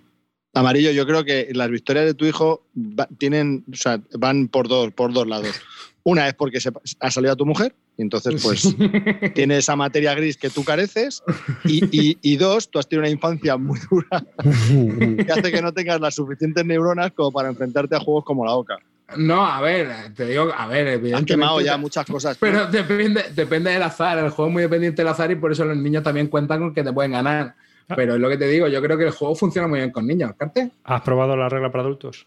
Y la regla para adultos, yo creo que la regla para adultos me la contó arriba y tiene que ser un flipe, porque al final, o sea, tú también tienes como un token que te identifica con tu color y bueno, luego las reglas para adultos puedes intercambiarte también el token, con lo cual ya no tienes que estar pendiente de tu, de tu fantasma, sino pendiente de los cuatro fantasmas, con lo cual eh, se complica más la cosa. Una pregunta que os quiero hacer a vosotros, los que jugáis con niños. El tema de ganar y perder. Eh, ¿Les enseñáis el duro camino de la vida y, y- y les hacéis, les hacéis eh, Espera, tolerantes a la frustración o no? Antes de No, contestarte a ver. esa pregunta, espera, espera. Que, que- Carte, que ya la Carte. ha contestado, que ya la ha contestado Amarillo antes con lo que ha dicho. No, pero tú, tú, tú, No, no, Carte, pero tú, Carte, Carte, que, que quería, que quería preguntar una cosa sobre el juego. No, bueno, pero igual, contesta Krill. Eh, eh, lo mismo que amarillo. No, en serio, es lo mismo amarillo. O sea, yo creo que, hombre, por un lado hay que hacer dejarles ganar alguna, porque es que si no se acaban frustrando mucho y la, y la consecuencia es que dejan de jugar, la cual esa es la realidad. Pero, hombre, luego otras intento ganar yo, eh, justo por eso, porque también tienen que aprender lo que muy bien hecho amarillo, que tienen que gestionar la, la frustración. Yo quería decir una cosa, amarillo, amarillo, que sepas eh, que ya por fin eres influencer, enhorabuena. Ayer, ayer fui a la, a la tienda de juegos. Clean, escucha esto, por favor. Ayer fui a la, a la tienda de juegos local. Que, lle- que llevas sin pisar 10 años, ¿vale? Dijeron, ¿quieres este? Te, Puede te ser. conocí con la foto. Te conocí, Desde, la- desde que la. te desde- cono- te conocí con, bigote, con bigote incipiente que no te afeitabas y ahora nene vas afeitado y tienes una hija. Desde que la inauguraron porque regalaban canapés, entonces fue y no ha vuelto a ir. Reconozco que iba buscando el palé y me dijeron, no, Carte, el palé ya no, ya no lo vendemos. Pero qué edición, la séptima. de High Frontier. Digo, bueno, pues un cluedo entonces o algo. No, no, no, céntra- céntrate, Carte. No, en serio, pues no, fui con, fui con Paula Y, nada, le, le- le compré la escalera encantada. Hombre, a ver, la escalera encantada es un clasicazo. Yo sé que es uno de es como el laberinto mágico, ¿no? Son de esos juegos infantiles que yo creo que todos, aunque no lo hayamos jugado nunca, pero siempre lo hemos oído. Pero es verdad que lo hice en parte porque como Amarillo decía que, que, está, que le había funcionado muy bien, pues dije, vamos a probarlo. Eh, quería comentar también que los, los juegos infantiles, es cierto también lo que también dijo una vez a- Arribas, que dependiendo del tipo, el- dependiendo del niño, algunas mecánicas funcionan mejor, ¿no? Pues, como decías tú, ¿no? Arribas, el animal solo animal, pues a- creo que con Pablo no le funcionó bien por el tema de la frustración que se le cae, ¿no? Pues más de habilidad. Lo que quería decir es que yo creo que los juegos con, con mecánica, digamos, memory, ¿no? De, de memoria, yo me atrevería a decir que creo que es la mecánica que mejor funciona. Sí, es la que mejor funciona. Y, y yo por lo menos mm, sí que tengo bastantes de ellos por eso, porque sé que es- va a ser muy difícil que, que no le gusten. Eh, porque sí, pues porque los niños al final tienen mejor memoria que, que nosotros y porque realmente es algo totalmente innato. Es, es fácil de explicar, etc. Y ya por último, un, un último apunte a lo que ha dicho Amarillo, eh, que dice, no, esto es muy fácil, mecánica, es, es cierto. Mecánicamente el juego es absolutamente Absurdo. Pero un matiz. Yo sí creo, eh, creo que está recomendado para 4 o 5 años. Y creo que la explicación de eso, esa mecánica que explica Amarillo, de cuando ya están todos los fantasmas puestos, lo que haces es intercambiar uno por otro. eh, claro, tú, lo que haces con la, con la, bueno, picaresca, ni siquiera tienen picaresca, con la idea de que si el, si el tuyo va muy atrasado, lo cambias por uno más adelantado, etcétera, ¿vale?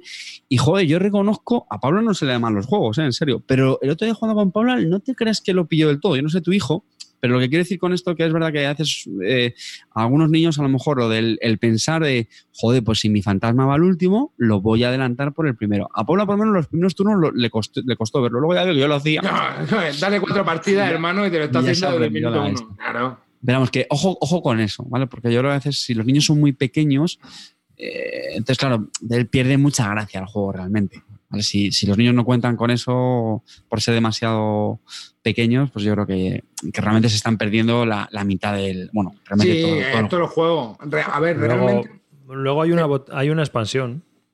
Ah, sí. Ah, pues Sí, mira. que es la botella, el fantasma, el fantasma en la botella, pero que es para jugar 5 o 6 jugadores y te traen una botella que lo que hace es que, bueno, te alargan el tablero, que nosotros normalmente cuando jugamos 5 o 6 personas no lo alargamos, lo dejamos como está para que la partida sea más corta.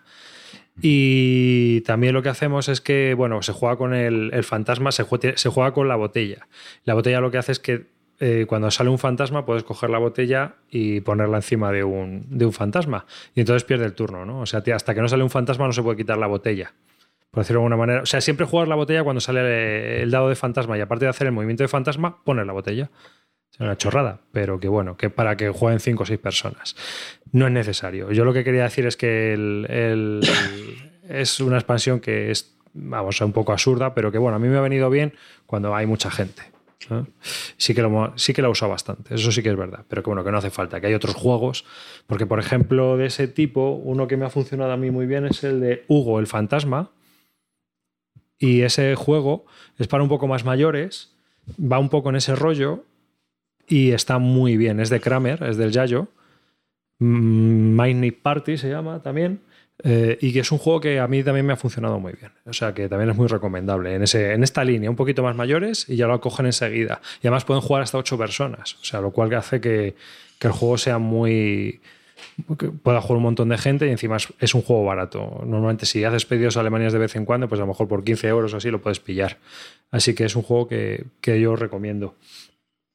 Eh, y lo demás, bueno, yo en este juego he visto hasta una vez la copia que tiene mi hermano, se quedó así diciendo, ahí va la leche. Y se dio cuenta de que los fantasmas los habían marcado sus sobrinos y habían marcado. los-. Sí, sí, tío, No, para saber. hermano, no, no sé si están marcados, es que se borran, ¿eh? Porque a mí ya se me están borrando. Fíjate No, la no, que llevo yo a esto. No, esto, esto estaba marcado con boli. A la parte de abajo los habían marcado con boli, con cruz. Uno, uno llevaba una cruz, otro un círculo. Ah, pues.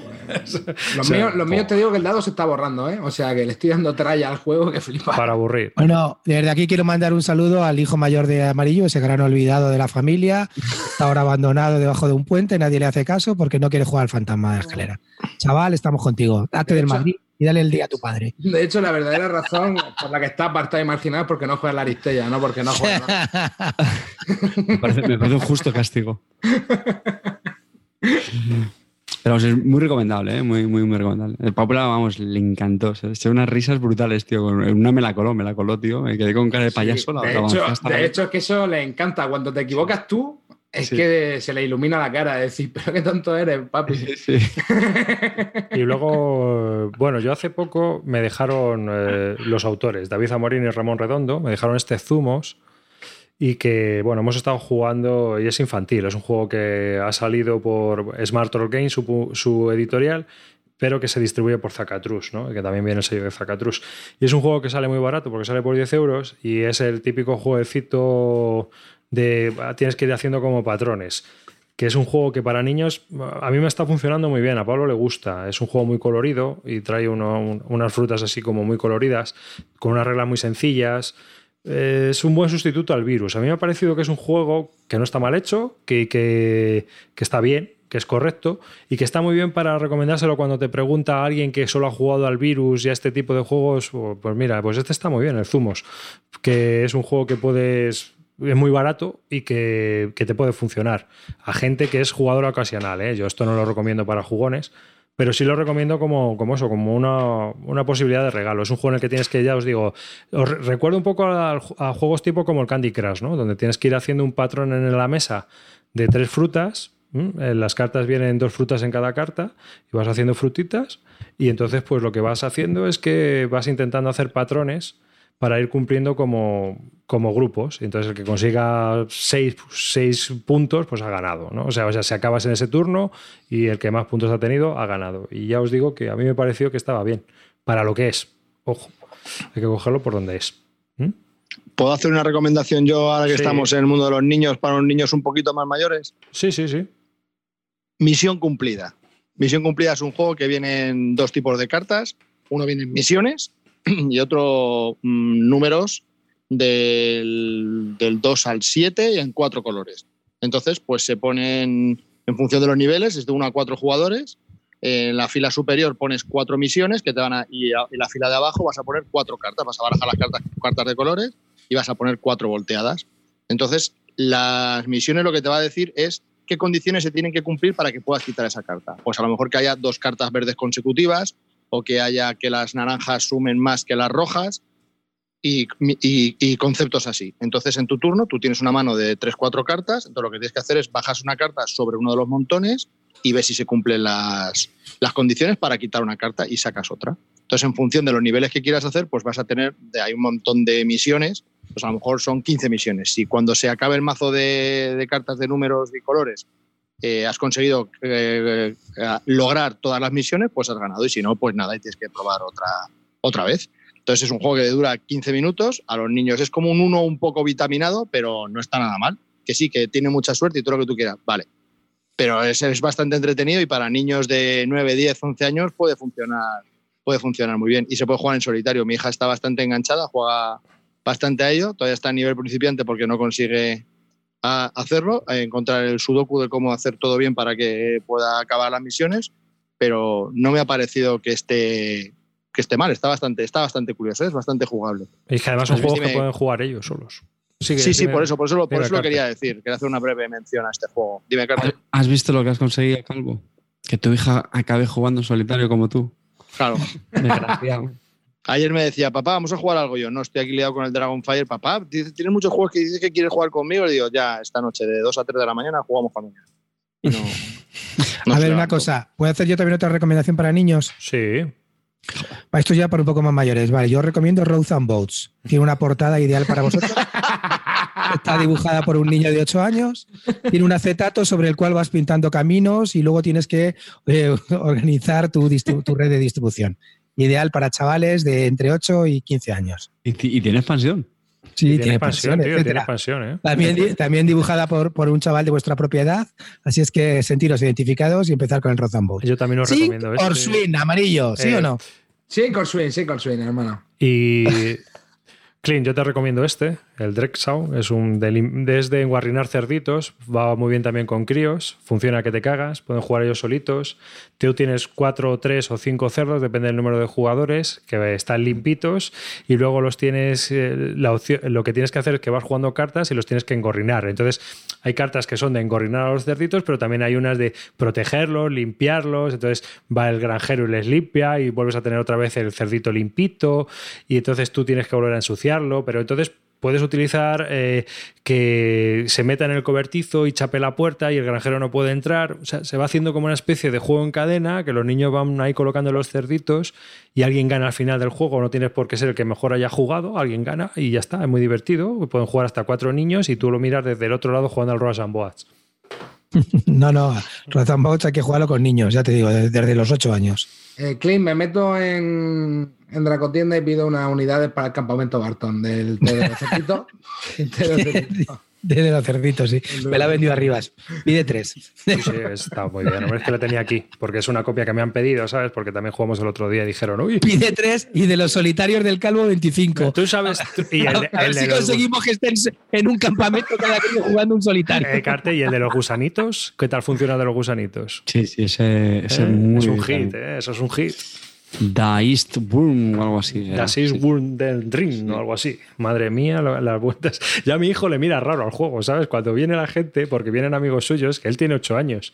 Y entonces le dicen, vamos a jugar al de los gusanos. Y es que veo que me mira como una cara como diciendo, pero esta gente está loca o qué? si el de los gusanos es para, para niños muy pequeños. Que, pero claro, los niños que no juegan a juegos de mesa habitualmente es un juego diferente y les flipa, ¿no? Entonces, claro, ya mi hijo ya pone cara como diciendo, esto, esto no, esto no doy por dónde cogerlo, pone cara de clean. Como Le estoy, viendo esta que, mierda. le estoy viendo que dice, papá, esto va al hilo de venta ya. esta mierda. Pero bueno, él, él de pequeño lo disfrutaba mucho. Así que Bueno, Clint, cuéntate algo, ¿o qué? ¿No? ¿O qué? a eso. Bueno, eso. yo que sé, lo que queráis, ¿eh? Venga, cambio de A ver, tercio. yo, yo voy a hablaros del Cooper Island, ¿vale? No, no se ha hablado mucho de este juego. Eh, no sé ni quién lo va a editar. Eh, lo- bueno, yo lo tengo. Más que Oka. ¿Más que Oka? No, sí, no creo. No, no, Cooper Island. No, no. Yo que sé. Ah. Bueno, me da igual que lo edite. Está editado, este está editado por mis amigos de Capstone, Timadores Arrakis. Capstone. Timadores Capstone y también estaba por E EDL DLP, creo. En español va a salir por Arrakis Games. Vale, pues muy bien. Me, me da exactamente igual, pues ya lo tengo, ya lo tengo en- por Pegasus también, así es que nada. Que a ver, este juego, ¿en qué consiste? Eh, tienes cinco rondas y en cada ronda, pues empiezas como siempre. Es el típico, yo me he dado cuenta de una cosa, tío. Me, encantan los juegos en que tienes que ir quitando cosas de tu tablero. Todo lo que tienes que ir quitando, tipo Terra Mística, todas esas cosas me flipan. Entonces, este ya tiene un tablero individual en el que tiene, tiene- empiezas con el tablero con cositas y tienes que ir quitándolas de ahí. Aparte de eso, tiene una, una isla en la que vas a ir desarrollándote tú mediante, colocando unas losetas. Estas losetas se pueden apilar tanto longitudinalmente como en altura y, en y según la altura que tenga, pues ese, y le, le pones un cubo encima, es el número de recursos que tiene. Es decir, si tienes altura 3, pues tienes 3 de, 3 de, cu- tres de ese mismo recurso y así, ¿no? Entonces, eh, empiezas con, son solamente cinco rondas, en cada ronda primero cobras unos... eh, unos recursos que, que vas a ir generando a lo largo de la partida y lo siguiente tienes una fase de colocación que vas colocando losetas, dos losetas, colocas dos losetas en tu isla, vas cobrando los recursos y a partir de ahí tienes que ir eh, haciendo un colocación de trabajadores. Colocas, eh, empiezas con dos trabajadores, empiezas con muy pocos trabajadores, colocas y tiene pues eso, la interacción de que te, han quitado el sitio o no, aunque puedes colocar en el mismo sitio pagando un recurso a los demás. Lo único que si, al- si la parte de abajo tenía un beneficio, pues eso no la cobras. Eh, ¿Qué es lo que tiene este juego de especial? Para mí tiene especial la gestión de la isla en altura. Está muy, muy, muy bien hecha. Eh, la verdad que es un sudoku que tienes que ir pensando cada ronda cómo colocarlo y luego cómo avanzas eh, y cómo colocas tus islas que te van a generar eh, recursos y también le pueden generar recursos a los demás porque tú vas avanzando recorriendo las islas y pasas por las islas de los demás y donde han puesto islas que, islotes que cobras, pues los cobras tú también. ¿Qué es lo que ¿Qué es lo que lo hace especial? Pues ya te digo, esta forma de colocación eh, de las losetas, que la verdad que te mantiene pensando todo el rato de la partida, y, bueno, pues luego tienes que ir eh, buscando la forma de conseguir recursos para, ir quitando edificios del tablero o para ir construyendo barcas en el tablero que te van a permitir hacer más cosas.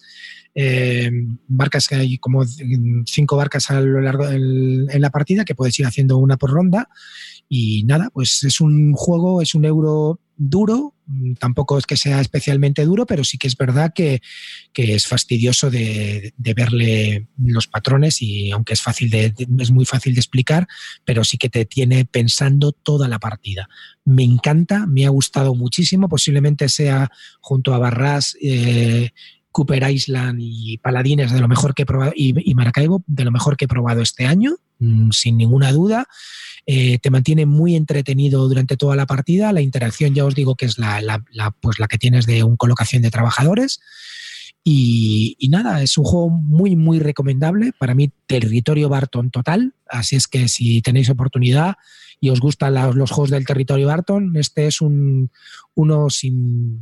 Vamos, es una pieza de, para, para, pillar y pensársela. Así es que ya os digo que no sé qué que me ha encantado. Si tenéis oportunidad de jugarlo, aprovecharlo. Estoy viendo el MGG. Es? es hasta cuatro jugadores. De hasta cuatro. Estoy viendo el MGG y, joder, le han puesto peso 4,11 sobre 5. No está nada mal, ¿eh? Es que yo creo, el juego, no, el juego es muy fácil de explicar, las reglas son, son muy intuitivas, es fácil, luego sí que es verdad que es 4,11 porque ya te digo que el juego te tiene pensando toda la partida, dándole al tarro la forma de exprimir, cómo exprimir el laberinto que tienes ahí en, bueno, el laberinto, la forma de colocar las losetas para poder ir desbloqueando objetivos que si vas desbloqueando te permiten conseguir más trabajadores, luego esos trabajadores donde los colocas para conseguir puntuación final. Es que la verdad que te tiene súper entretenido. Ya os digo que, es un juego, bueno, pues eso efectivamente que tiene un poco mucho que más que pensar en tu tablero que en el de los demás, que no hay nada en el centro que no sea general. Y bueno, pues un poco lo que decías dónde avanzar, en qué track avanzar para ir a, conseguir recursos de los demás, si avanzas mucho. Pero ya te digo que te mantiene muy ocupado durante toda la partida y dándole a las neuronas. Terminas cansado, las neuronas te acaban reventadas y sinceramente a mí me parece un juego muy a tener en cuenta. Ya no quiero volveros a hablar del tema de la interacción porque os dirán lo de siempre, que es un multisol solitario multijugador. Pues ya está. Hombre, sí, de los... maneras, el autor también es el de La Granja y Solarius Mission. Claro, y de Solarius Mission. Dos juegos para mí muy potentes, sobre todo Solarius Mission. La Granja también me encanta y este tío lo ha vuelto a hacer. La verdad que, la verdad, sinceramente, os estoy hablando de uno de los juegos de, del 2019. Eh, yo al principio dudaba mucho de la rejugabilidad y cada vez llevo, llevo más partidas y la gente que lo ha jugado les encanta y cada vez le veo más, más rejugabilidad. No es el típico juego que dices, no, voy a salir siempre igual. No, no. No, porque también puedes ver cómo van los demás, porque a lo mejor están adelantados, tienes que intentar frenarlos. La verdad que, ya os digo, eh, me tiene muy entretenido este juego y, y, y, me encanta. Así es que si tenéis oportunidad de probarlo, aprove aprovechar y si pues, lo podéis comprar, comprarlo a ciegas, que los que amáis Territory Barton lo, lo vais a ver enseguida. Eh, Clint, eh, ¿duración de la partida? Dos horas, más o menos. Dos horas. Es, dos horas. Es, para, es para jugones, ¿no? Sí, bueno, ya, ya, os digo que de mecánicas es fácil de explicar, no, no, es complicado de ver, pero sí que tienes que estar dándole al tarro a la cabeza. Entonces, claro, a lo mejor si, si a lo mejor lo que te gusta es tener un turno ligero y no pensar nada hasta que te vuelva a tocar el turno, como hace muchísima gente, pues este no es el juego. En este juego tienes que estar pensando, o incluso en el turno de los demás, cómo vas a exprimir tus recursos y optimizar de la mejor manera para, para hacer un buen turno. Otro... Y otra, otras dos cositas más. Es, has dicho que es solitario multijugador, ¿no? No hay nada de interacción. Sí, la interacción es la de una colocación de trabajadores. Eh, hay un sitio en el tablero donde te colocas y te puedes colocar en, en, los demás, pero si te colocas en los demás tienes que darle un recurso a los demás, con lo que eso vale. conlleva. Y si hay una cosa eh, pintada debajo, que el primero que la cobra, la, la, la, el primero que coloca la cobra, y si tú te colocas encima, pues ya no la cobras. Esa es la única interacción que puede haber. Pero ya te digo vale. que en este caso la interacción En ese caso, sinceramente, la interacción es mínima porque, bueno, es verdad que no es, no es un juego, por ejemplo, lo- a los que no os gustan los euros, este juego no te va a gustar. Ya os lo digo, desde el principio no te va a gustar. Es decir, si eres un poco reacio a los, a los euros o solo te gustan los euros que tienen cierta interacción, desde luego no te acerques a este juego, no te va a gustar nada. Pero si te gustan de verdad los euros y, y no, te, y no te importa tanto que no haya tantísima interacción, sino la, la mínima que hay en una colocación de trabajadores, pues desde luego esto es un juego muy pepino. Es un juego que, que- que te tiene muy entretenido. Dime, Calvo. Y la última pregunta, eh, ¿qué tal escala 2, 3, 4? Escala muy bien, no, no hay problema para eso, no tienes problema. El problema a lo mejor que yo veo es que a lo mejor para dos me han quitado menos sitios, pero en realidad da, da un poco igual. ¿Y AP bien. tienes? ¿AP tiene? Bueno, AP tienes, mm, sí, porque tiene, bueno, si piensas durante tu turno tienes menos, pero sí que hay un AP porque hay muchísimas opciones. Es que se van ampliando conforme vas metiendo más losetas en el terreno y vas haciendo alturas y, buscando lo que quieres desbloquear. Hay veces no te- que no te cuadra o se te ha adelantado y no tienes el recurso que le tienes que pagar a- al que se te ha puesto encima.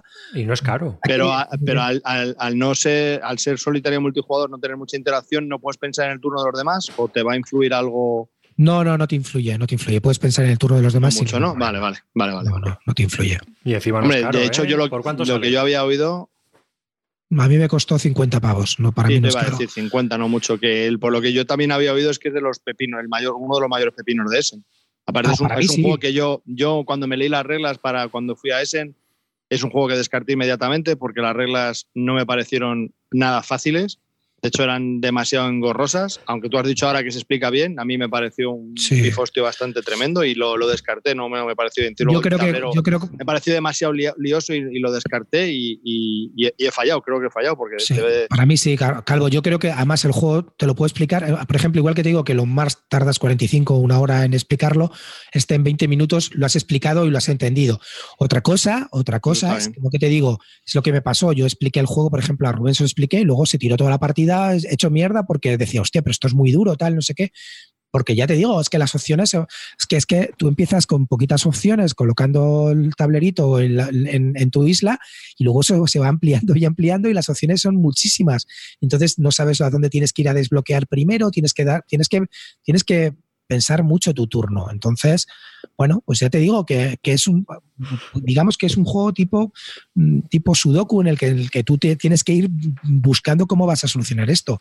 Y ya yo tengo claro que como contras a este juego le pongo eh, primero que a, la gente que le guste la interacción, este no, no tiene la, cantidad de interacción requerida, y luego también, pues que a la gente que no, le guste mucho eso de estar pensando durante tu turno, pues no, no lo tiene aquí, porque, porque, porque tienes que pensar mucho. Re- rejugabilidad. Para mí mucha, para mí mucha. Es que como has dicho que, que tienes muy pocas opciones de principio y vas desbloqueando, No, bueno, pero tienes, no tienes puedes utilizar los primeros turnos algo igual para... Ah, si, quieres, si quieres empezar siempre igual, sí, pero es que no sé si eso te va a dar porque depende de las puntuaciones que salgan para, para el final de la partida. Ah, vale, vale, depende vale. de Pues muchas por un lado, cosas, por otro, ¿no? ¿sabes? Vale, vale. Claro. Vale, y una, pregunta sobre las novedades de Sen. Del Crystal Palace, Uf, A mí, lo- a mí de lo que más me ha gustado de Essen, ahora mismo, mm, es- Cooper Island, eh, Crystal Palace, Paladines y, bueno, Barras también, por supuesto. y Maracaibo. y Maracaibo. Maracaibo, yo cuando el próximo pro- programa hablaré de él y tengo algunas pegas que ponerle al Maracaibo, algunas. Joder, yo todavía no lo he recibido, Clean, no me lo pongas muy verde, que me da igual. ¿eh? No, no, no, igual. pero bueno, eso lo hablamos cuando lo juguemos más porque quiero hablarlo con gente que ya lo ha jugado. Y Este es más difícil de jugar porque no ha llegado aún, la gente está esperando, no sé a qué. No sé por qué coño no lo compran, porque es un juego en realidad independiente del idioma.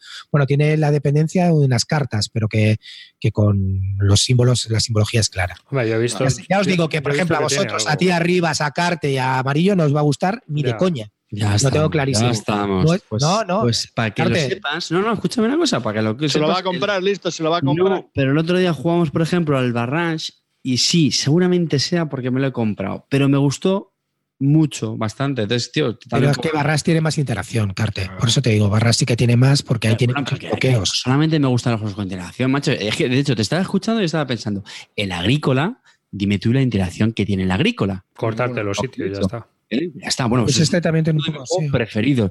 Te- joder, qué manía con él, que si no tiene No, no, bueno, Carte, que a lo mejor te gusta. Yo, yo te digo que tiene una parte, tiene una parte de, de gestionar los recursos de tu isla y de ir desbloqueando eh, edificios y, y- Yo estaba viendo las fotos Cosas. y lo del rollo de la isla, el rollo este, digamos, bueno, Las tridimensional. elevaciones. El rollo mí taluba. tonterías me suelen gustar bastante, porque te comes un poco la cabeza, como te lo, te lo montas el chiringo, tal. Y, y quería añadir una cosa que no me dejáis, malditos. Eh, has dicho que te gustan mucho los juegos eh, que tienen la bueno, mecánica o el sistema del ¿no? el tablerito individual y que vas desbloqueando. desbloqueando. Sí. A mí también, tío, me encantan también, en serio. Eh, y está pasando en el House de Técnica, en, el, en la Gaia Project me has dicho.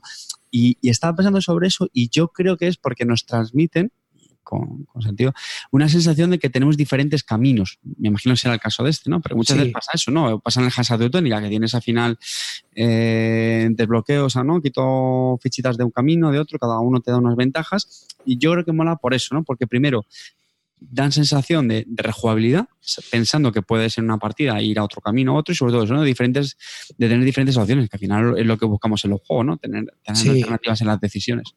Yo me he dado cuenta que los juegos de dados, juegos de dados combos y los juegos de desbloquear tu propio tablero e ir metiendo las cosas de tu tablero a un tablero central, me encantan, tío. Es que, es que me- es lo que estás, es que son cosas que son mecánicas que, que, que de- si las tienen, ya me llaman. O sea, ya directamente me llaman, ¿sabes? Clanes de Caledonia.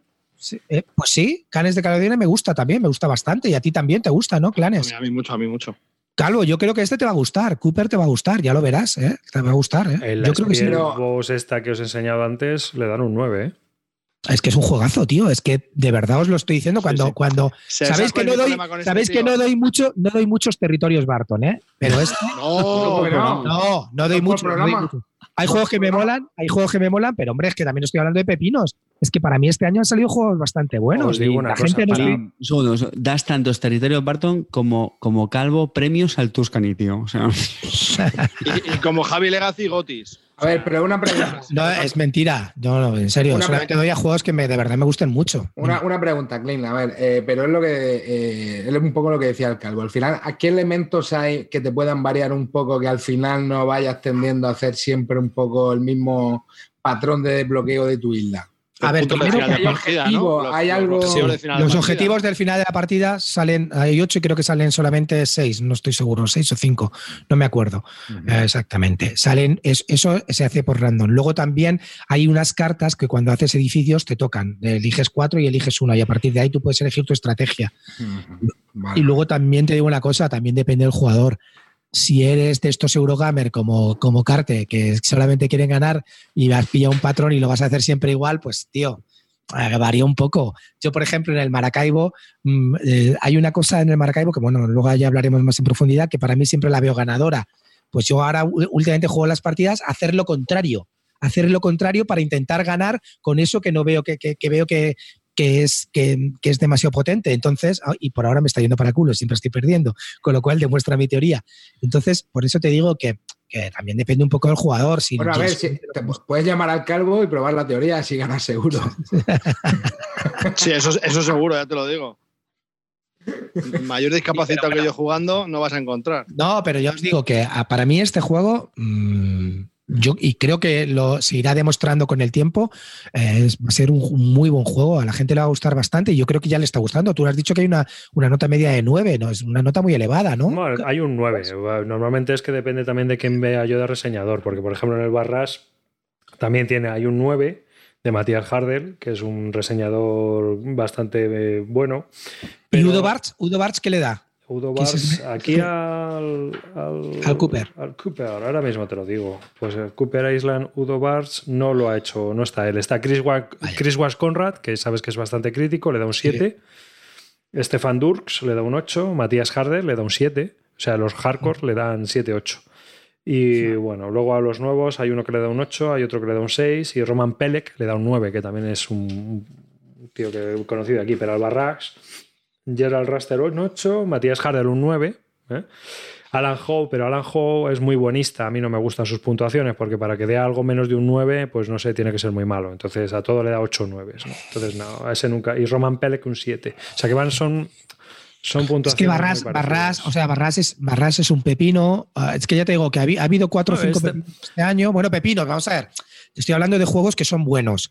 No es que sean, no es que van a ser, vayan a marcar tal, pero estos juegos están un poco por encima de la media. Este, O sea, es- son, los juegos, son los juegos que van a durar el año que viene. este sí. número de las Spielbox, este año quedan tres. este número de las es curioso porque después de un año bastante mediocre en cuanto a reseñas, en el sentido de que las puntuaciones no han sido nada buenas, han tenido un año bastante bajas, han sido bastante bajas. Este número hay un montón de nueves, o sea, hay un ha sido como bien el Crystal Palace, que hay uno que le da, no, creo que ese es un 8, pero que, que son puntuaciones que tiene Claro, es que el Crystal Palace es un muy buen juego, tío. Es que ya te estoy claro. hablando.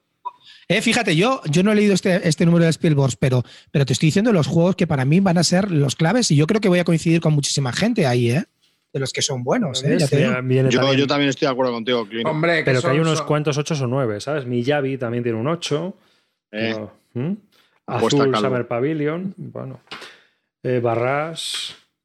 eh, el Winspan, la expansión, que la pone muy bien, aunque esa va con flecha, ya sabéis que eso no le ponen puntuación normal. Si no conocéis la revista y os gustan los euros, pues yo creo que es indispensable. Vamos, esto es impepinable. te- Está Yo quería hacer un comentario antes sobre las Spielworks. Salió un Kickstarter en noviembre del año pasado, en el cual yo me metí, en el que te, bueno, pues que te rebajan un poquito el precio de los de la revista. Me he suscrito durante un año y sale en cada revista pues a cinco pavos. Puesta Sí, en casa, que no está en nada casa mal. no está nada mal. Yo tengo una pregunta, que- es si, si una, una revista para el que le gustan los euros, ¿para qué coño te la has comprado arriba? No, hombre, la revista está muy bien, joder. Yo he estado suscrito muchísimos años. Es que, Para aprender inglés, payaso, para aprender inglés, ¿vale?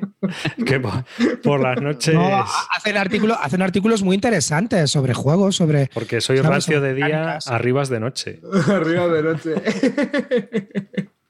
Pero bueno, chicos, que de verdad que con Cooper Island tenemos juegazo este año, ¿eh? Y creo que, creo que no voy a fallar. Yo ya os digo, yo, yo ya os he comentado los cinco juegos que más me han gustado este año y yo creo que veréis cómo están en casi los top de todos, de todos el año que viene. Está siendo buena añada esta, ¿no? Yo creo que con el, Para mí con sí, el para mí sí. Cooper Island este y el Bios Origins, tío, este, este año va a ser memorable. También viene un juego del que quiere hablar el calvo, que es el Expedition to New Dale. ¿Qué tal? ¿Cómo lo ponen? No, no, no. Mójate tú primero y No, luego no, no, no, no, no, se lo voy a decir, se lo voy a decir. Coinciden. Bueno, Expedition Deal es un juego de Alexander Pfister. Todo lo que haga este hombre, pues estoy totalmente in. Me falta por probar el Maracaibo del año pasado, de Sen del año pasado, pero lamentablemente todavía no lo han editado español. Lo estoy esperando por esa editorial que tanto te gusta. Carte, sí, efectivamente, Maracaibo lo van a editar, ya te lo estoy anticipando más que No sé Oca. por qué lo esperas para, no sé por qué lo esperas para más que Oca si es totalmente independiente del idioma. Me da igual, porque le van a meter en la expansión y así ya hago un 2 por 1 ¿Qué pasa? Vale, Entonces, ya está. Y aparte, tío, como tiene modo campaña y tiene las cartitas como el Expedition to New Dale, pues por eso me he esperado. ya está. ¿Qué más me da? Si total ya llevo esperando no sé cuántos meses, pues dos meses más, pues qué más me da, ¿no? Aparte, Vale. no, lo, no lo puedes comprar en inglés ahora mismo porque está absolutamente agotado, esperando reedición, así que hasta luego, cocodrilo. Eh, Expedition to New Dale, Alexander Pfister, de 1 a 4 jugadores. Eh, es el, para que lo entendáis rápidamente, es el, Oh my god, de tablero. El Oh My God de tablero. Que veo que te efectivamente. Sí, sí, sí, es, es, es tal cual. ¿Qué tiene distinto? Pues que tiene seis tableros diferentes.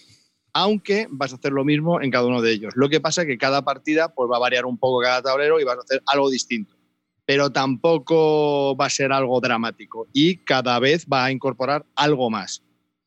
Que también va a incorporar más edificios, como el Oh My God original. Cada vez que vayamos avanzando en la historia, te va metiendo más edificios. ¿Puedo jugar sin el modo historia? Sí, puedes coger cualquier escenario, ves la preparación que tiene por detrás y le metes esas cartas o lo que sea y puedes jugar ese escenario. Eh, ¿La historia mola? La historia es la continuación al Oh My Goods, el Canyon. O sea, sigue, sigue la historia, ¿no? Eh, mm, eh, ¿Cómo de distinto es? Es que es, es que es exactamente igual. El problema es que son muchos tableros y mucha, mucho perifostio para lo mismo. O sea, es que al final, después de 14 partidas que le he echado yo, te da la sensación de haber estado jugando al mismo, durante, al mismo juego durante 14 partidas. Esa evolución que tiene el juego, al final, en, real, en realidad, no es tanta. porque es más de lo mismo. Entonces, bueno, me ha dejado una sensación, al final ya te, como que te cansaba, ¿no? Siempre estaba esperando al último escenario, porque el último escenario sí que incorpora un elemento nuevo, que es un barco y tal, digo, porque a lo mejor está pensado el juego para que llegues hasta el último y siempre juegues en el último escenario. Es igual que los demás y al final pues no me deja una sensación mm, Aparte creo que ya lo he explorado lo suficiente, lo he jugado en solitario, por cierto, el modo en solitario es la misma campaña, es como el, el Oh My Goods y es igual de complejo, igual de complicado y difícil que el Oh My Goods de, o sea, que el. Entonces es, es imposible de, de, ganar, o yo por lo menos soy, soy incapaz como el My Goods. Entonces, bueno, ¿qué me ha parecido? Pues que es un juego que está bien, que tiene unas cuantas partidas, lo entretiene bastante, pero no es un keeper ya que lo termina la campaña, no creo que, que le vuelva a dar mmm, partidas a este juego. Entonces, pues nada, pues ya, ya está volando hacia, hacia otro hogar. Esperamos, las 14 partidas las he disfrutado bastante, salvo las últimas ya que me empezaba a parecer bastante repetitivo. Dime, Amarillo. A ver, pero una pregunta. ¿Esto lo has jugado solo, dices, no? No, no, no, no, no. Solitario ah, no. he jugado dos o tres partidas. Vale, Al primer vale, escenario vale. ha sido fracaso total y luego lo he jugado a dos. Ahí a cuatro también. ¿Te has ganado alguna partida? Es que te iba a preguntar eso porque. Sí, sí, muchas. Porque, claro, eh, no, era por si eh, toda esta repetir. O sea, esta re, repet, bueno, no sé, coño, se repite mucho en los juegos, ¿vale? repetitividad, ¿eh? Eh, eh, podría ser debida a estar jugando solo, ¿sabes lo que te digo? Pero, no. Y no a como lo que hicieron los demás, pero no, la juego con gente. No, es que, es que es un poco engañoso, ¿no? Porque dices, terminas la primera partida y dices, ahora te metes estos nuevos edificios que has metido en la primera partida, ya se te quedan en el, en el mazo base. Y dices, ah, bueno, pues a ver qué incorpora el nuevo escenario. Pues el nuevo escenario, pues a lo mejor te habilita una serie de acciones nuevas, que tampoco es que sean no cambia nada el sentido del juego, sigue siendo el mismo juego. ¿no? Y otra de las cosas que no me ha terminado de convencer es la duración de las partidas. A dos jugadores, sabiendo jugar, no llega a los 25 minutos. Son siete turnos. Entonces, montas el tablero, saca los componentes, los cubitos, los no sé qué, los tal y cual, bla, bla, bla, bla, bla para 25 minutos. No sé, es súper rápido, no te, da, no te da tiempo a desarrollar nada. Es, no sé, es más como casi como filler, no sé, no me, no me ha terminado de enganchar ese tema también, ¿no? Que, que tenga una, una, historia y que cada capítulo juegues en 25 minutos, pues para eso me quedo con el de cartas, ¿no? Así es como lo veo yo. Esa es la Pero crítica bueno, principal que sufre el juego también en las Spielbox, que dice que es demasiado flojo, es demasiado fluffy. Efectivamente. Y, y, que al final estás jugando una cosa que te da lo mismo el de cartas. Y que si ya has jugado el de cartas, eh, los episodios de aquí son un poco inconexos, no tienen nada que ver el uno con el otro, o sea, no te da la sensación de avance, también te dicen que es un poco como independiente todo, ¿no? Claro, es que te, te cuenta la historia porque en el de cartas es más difícil que te puedas meter en la historia, ¿no? Porque te están contando una cosa y ya la vas a hacer hacia un sitio, ¿no? entonces dices, joder, pues la historia con un tablero, pues te va a molar mucho más. Pero tampoco te mete en la historia, o sea, la historia está pues por estar, no, no hace nada que te haga sentir que estás y, en la historia. Y una pregunta, ¿es tan difícil de entender para la gente como el Oh My Gods o este el desarrollo es mucho más sencillo y la, la, gente como que lo coge? Porque yo el problema que tengo con el Oh My Gods es que a mí me gusta, pero es que el resto del mundo se queda mirando aquello vale. y dice, esto es un festival. Tiene, tiene dos cosas distintas con el Oh My Gods en ese sentido. Una, los recursos no son cartas que pones debajo de los edificios, son cubitos que pones encima del edificio. Entonces ahora se ve mucho mejor. Entonces, en función de lo que produzca la carta, esos cubitos pues son ese producto o ese dinero. Cada cubito en esta carta son dos monedas o tres monedas en función del, del, producto, ¿no? O sea, ya no tienes que meter cartas detrás, sino que eso lo compensa con cubitos.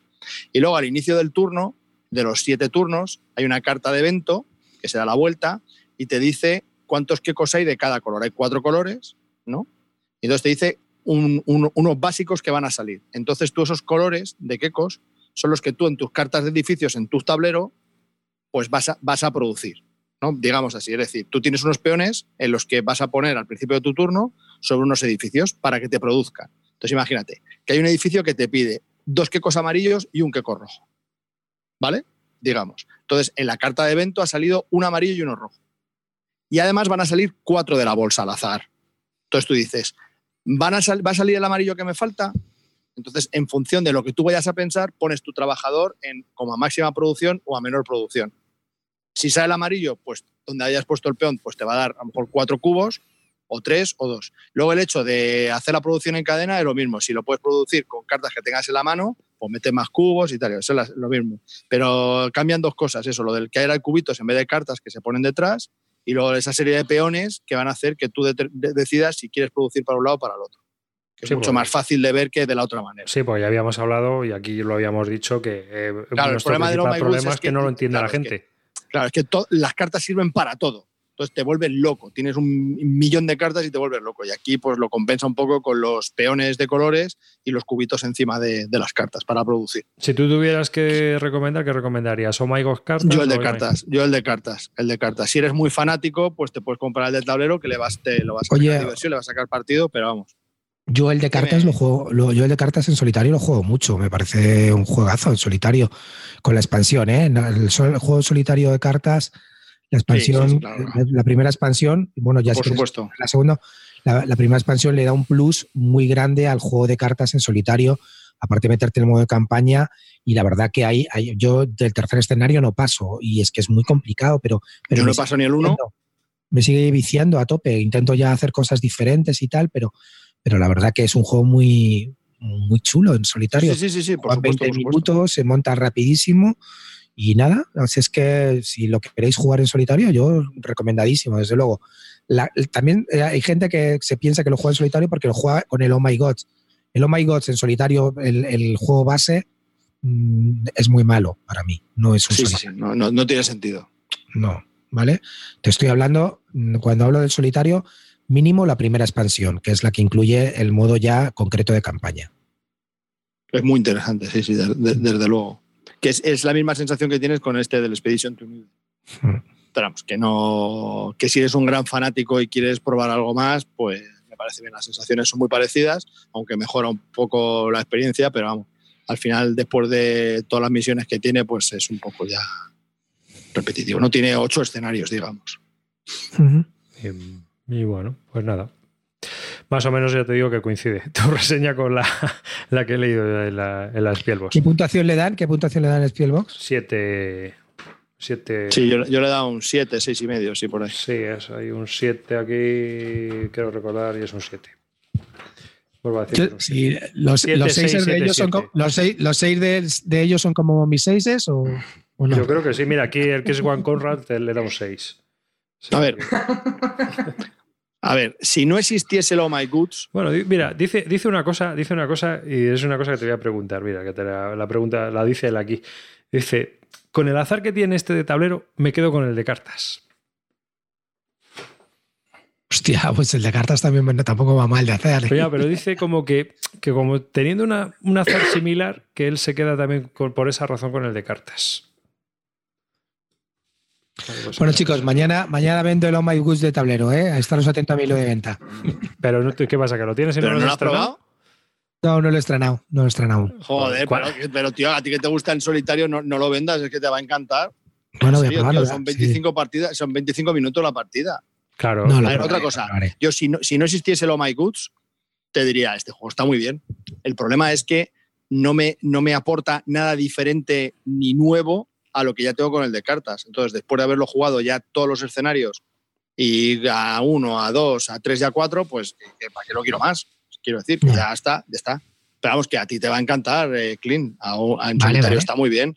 Lo que pasa es que lo recomendarías para alguien que ya tiene el Oh My Goods para jugarlo en solitario. Hombre, pues si eres muy fanático y te ha molado mucho, sí. Pero que sepas que no te va a sorprender, es más de lo mismo con tablero. ¿Que mola? Sí, claro que mola. ¿Que es Vale, vale, difícil? no, lo probaré otro. antes. Lo probaré, lo probaré. Sí, dale, sí, dale, caso, dale, dale. va- Destroquélalo, ¿eh? destroquélalo. Eso es lo que me da pereza. Un montón de planchas. Tiene, tiene muy pocas cosas, tío. No, Ah, tampoco tiene vale, tanto. vale. Bueno, y con esto acaba otro episodio de Bislúdica emocionante, sobre todo de los kit starter. Carte nos ha dado su opinión, que ha sido la más tenida en cuenta a partir de ahora, porque intentaremos limitar ese tiempo. ¿eh? Yo estoy contigo. Sí. Sí, que nos ponemos muy pesados. O- Oye, Clint, ¿qué, es- ¿qué es esto que pregunta un oyente si te ha llegado el paquete? ¿Qué vas con juego? ¿Qué vas? ¿Qué vas? ¿Qué vas? ¿Eh? ¿Qué vas, Miguel? ¿Eh? ¿Qué vas? A, a, a papá mono, a papá mono con bananas verdes, a papá mono con bananas verdes. Hijo de puta. Y con esto nos despedimos. Un saludo de David Arribas y hasta el próximo programa. Carte. No se te Si te desmuteas, Si mejor. ¿no? Si te mejor. desmuteas- que, que seáis felices, leches. sí que va a decir, si es que es una normal. Clinito, Bueno, pues nada, Dankeschön familia, nos vemos en el próximo programa, espero que lo hayáis pasado bien, algunas risas nos hemos echado y nada, no olvidéis nunca jugar en familia. Calvo. Pues nada, chicos, que muchas gracias por estar ahí, como siempre, que no- me lo he pasado genial una vez más. Y no olvidéis viralizarse y vitaminizarse. Amarillo. Bueno, chavales, ha estado un pelo que sí se la cuela el papamono, pero ha estado rápido de reflejo el hijo de puta. Ha estado esperando hasta las 12 y 7 minutos para intentarlo, pero no ha podido ser.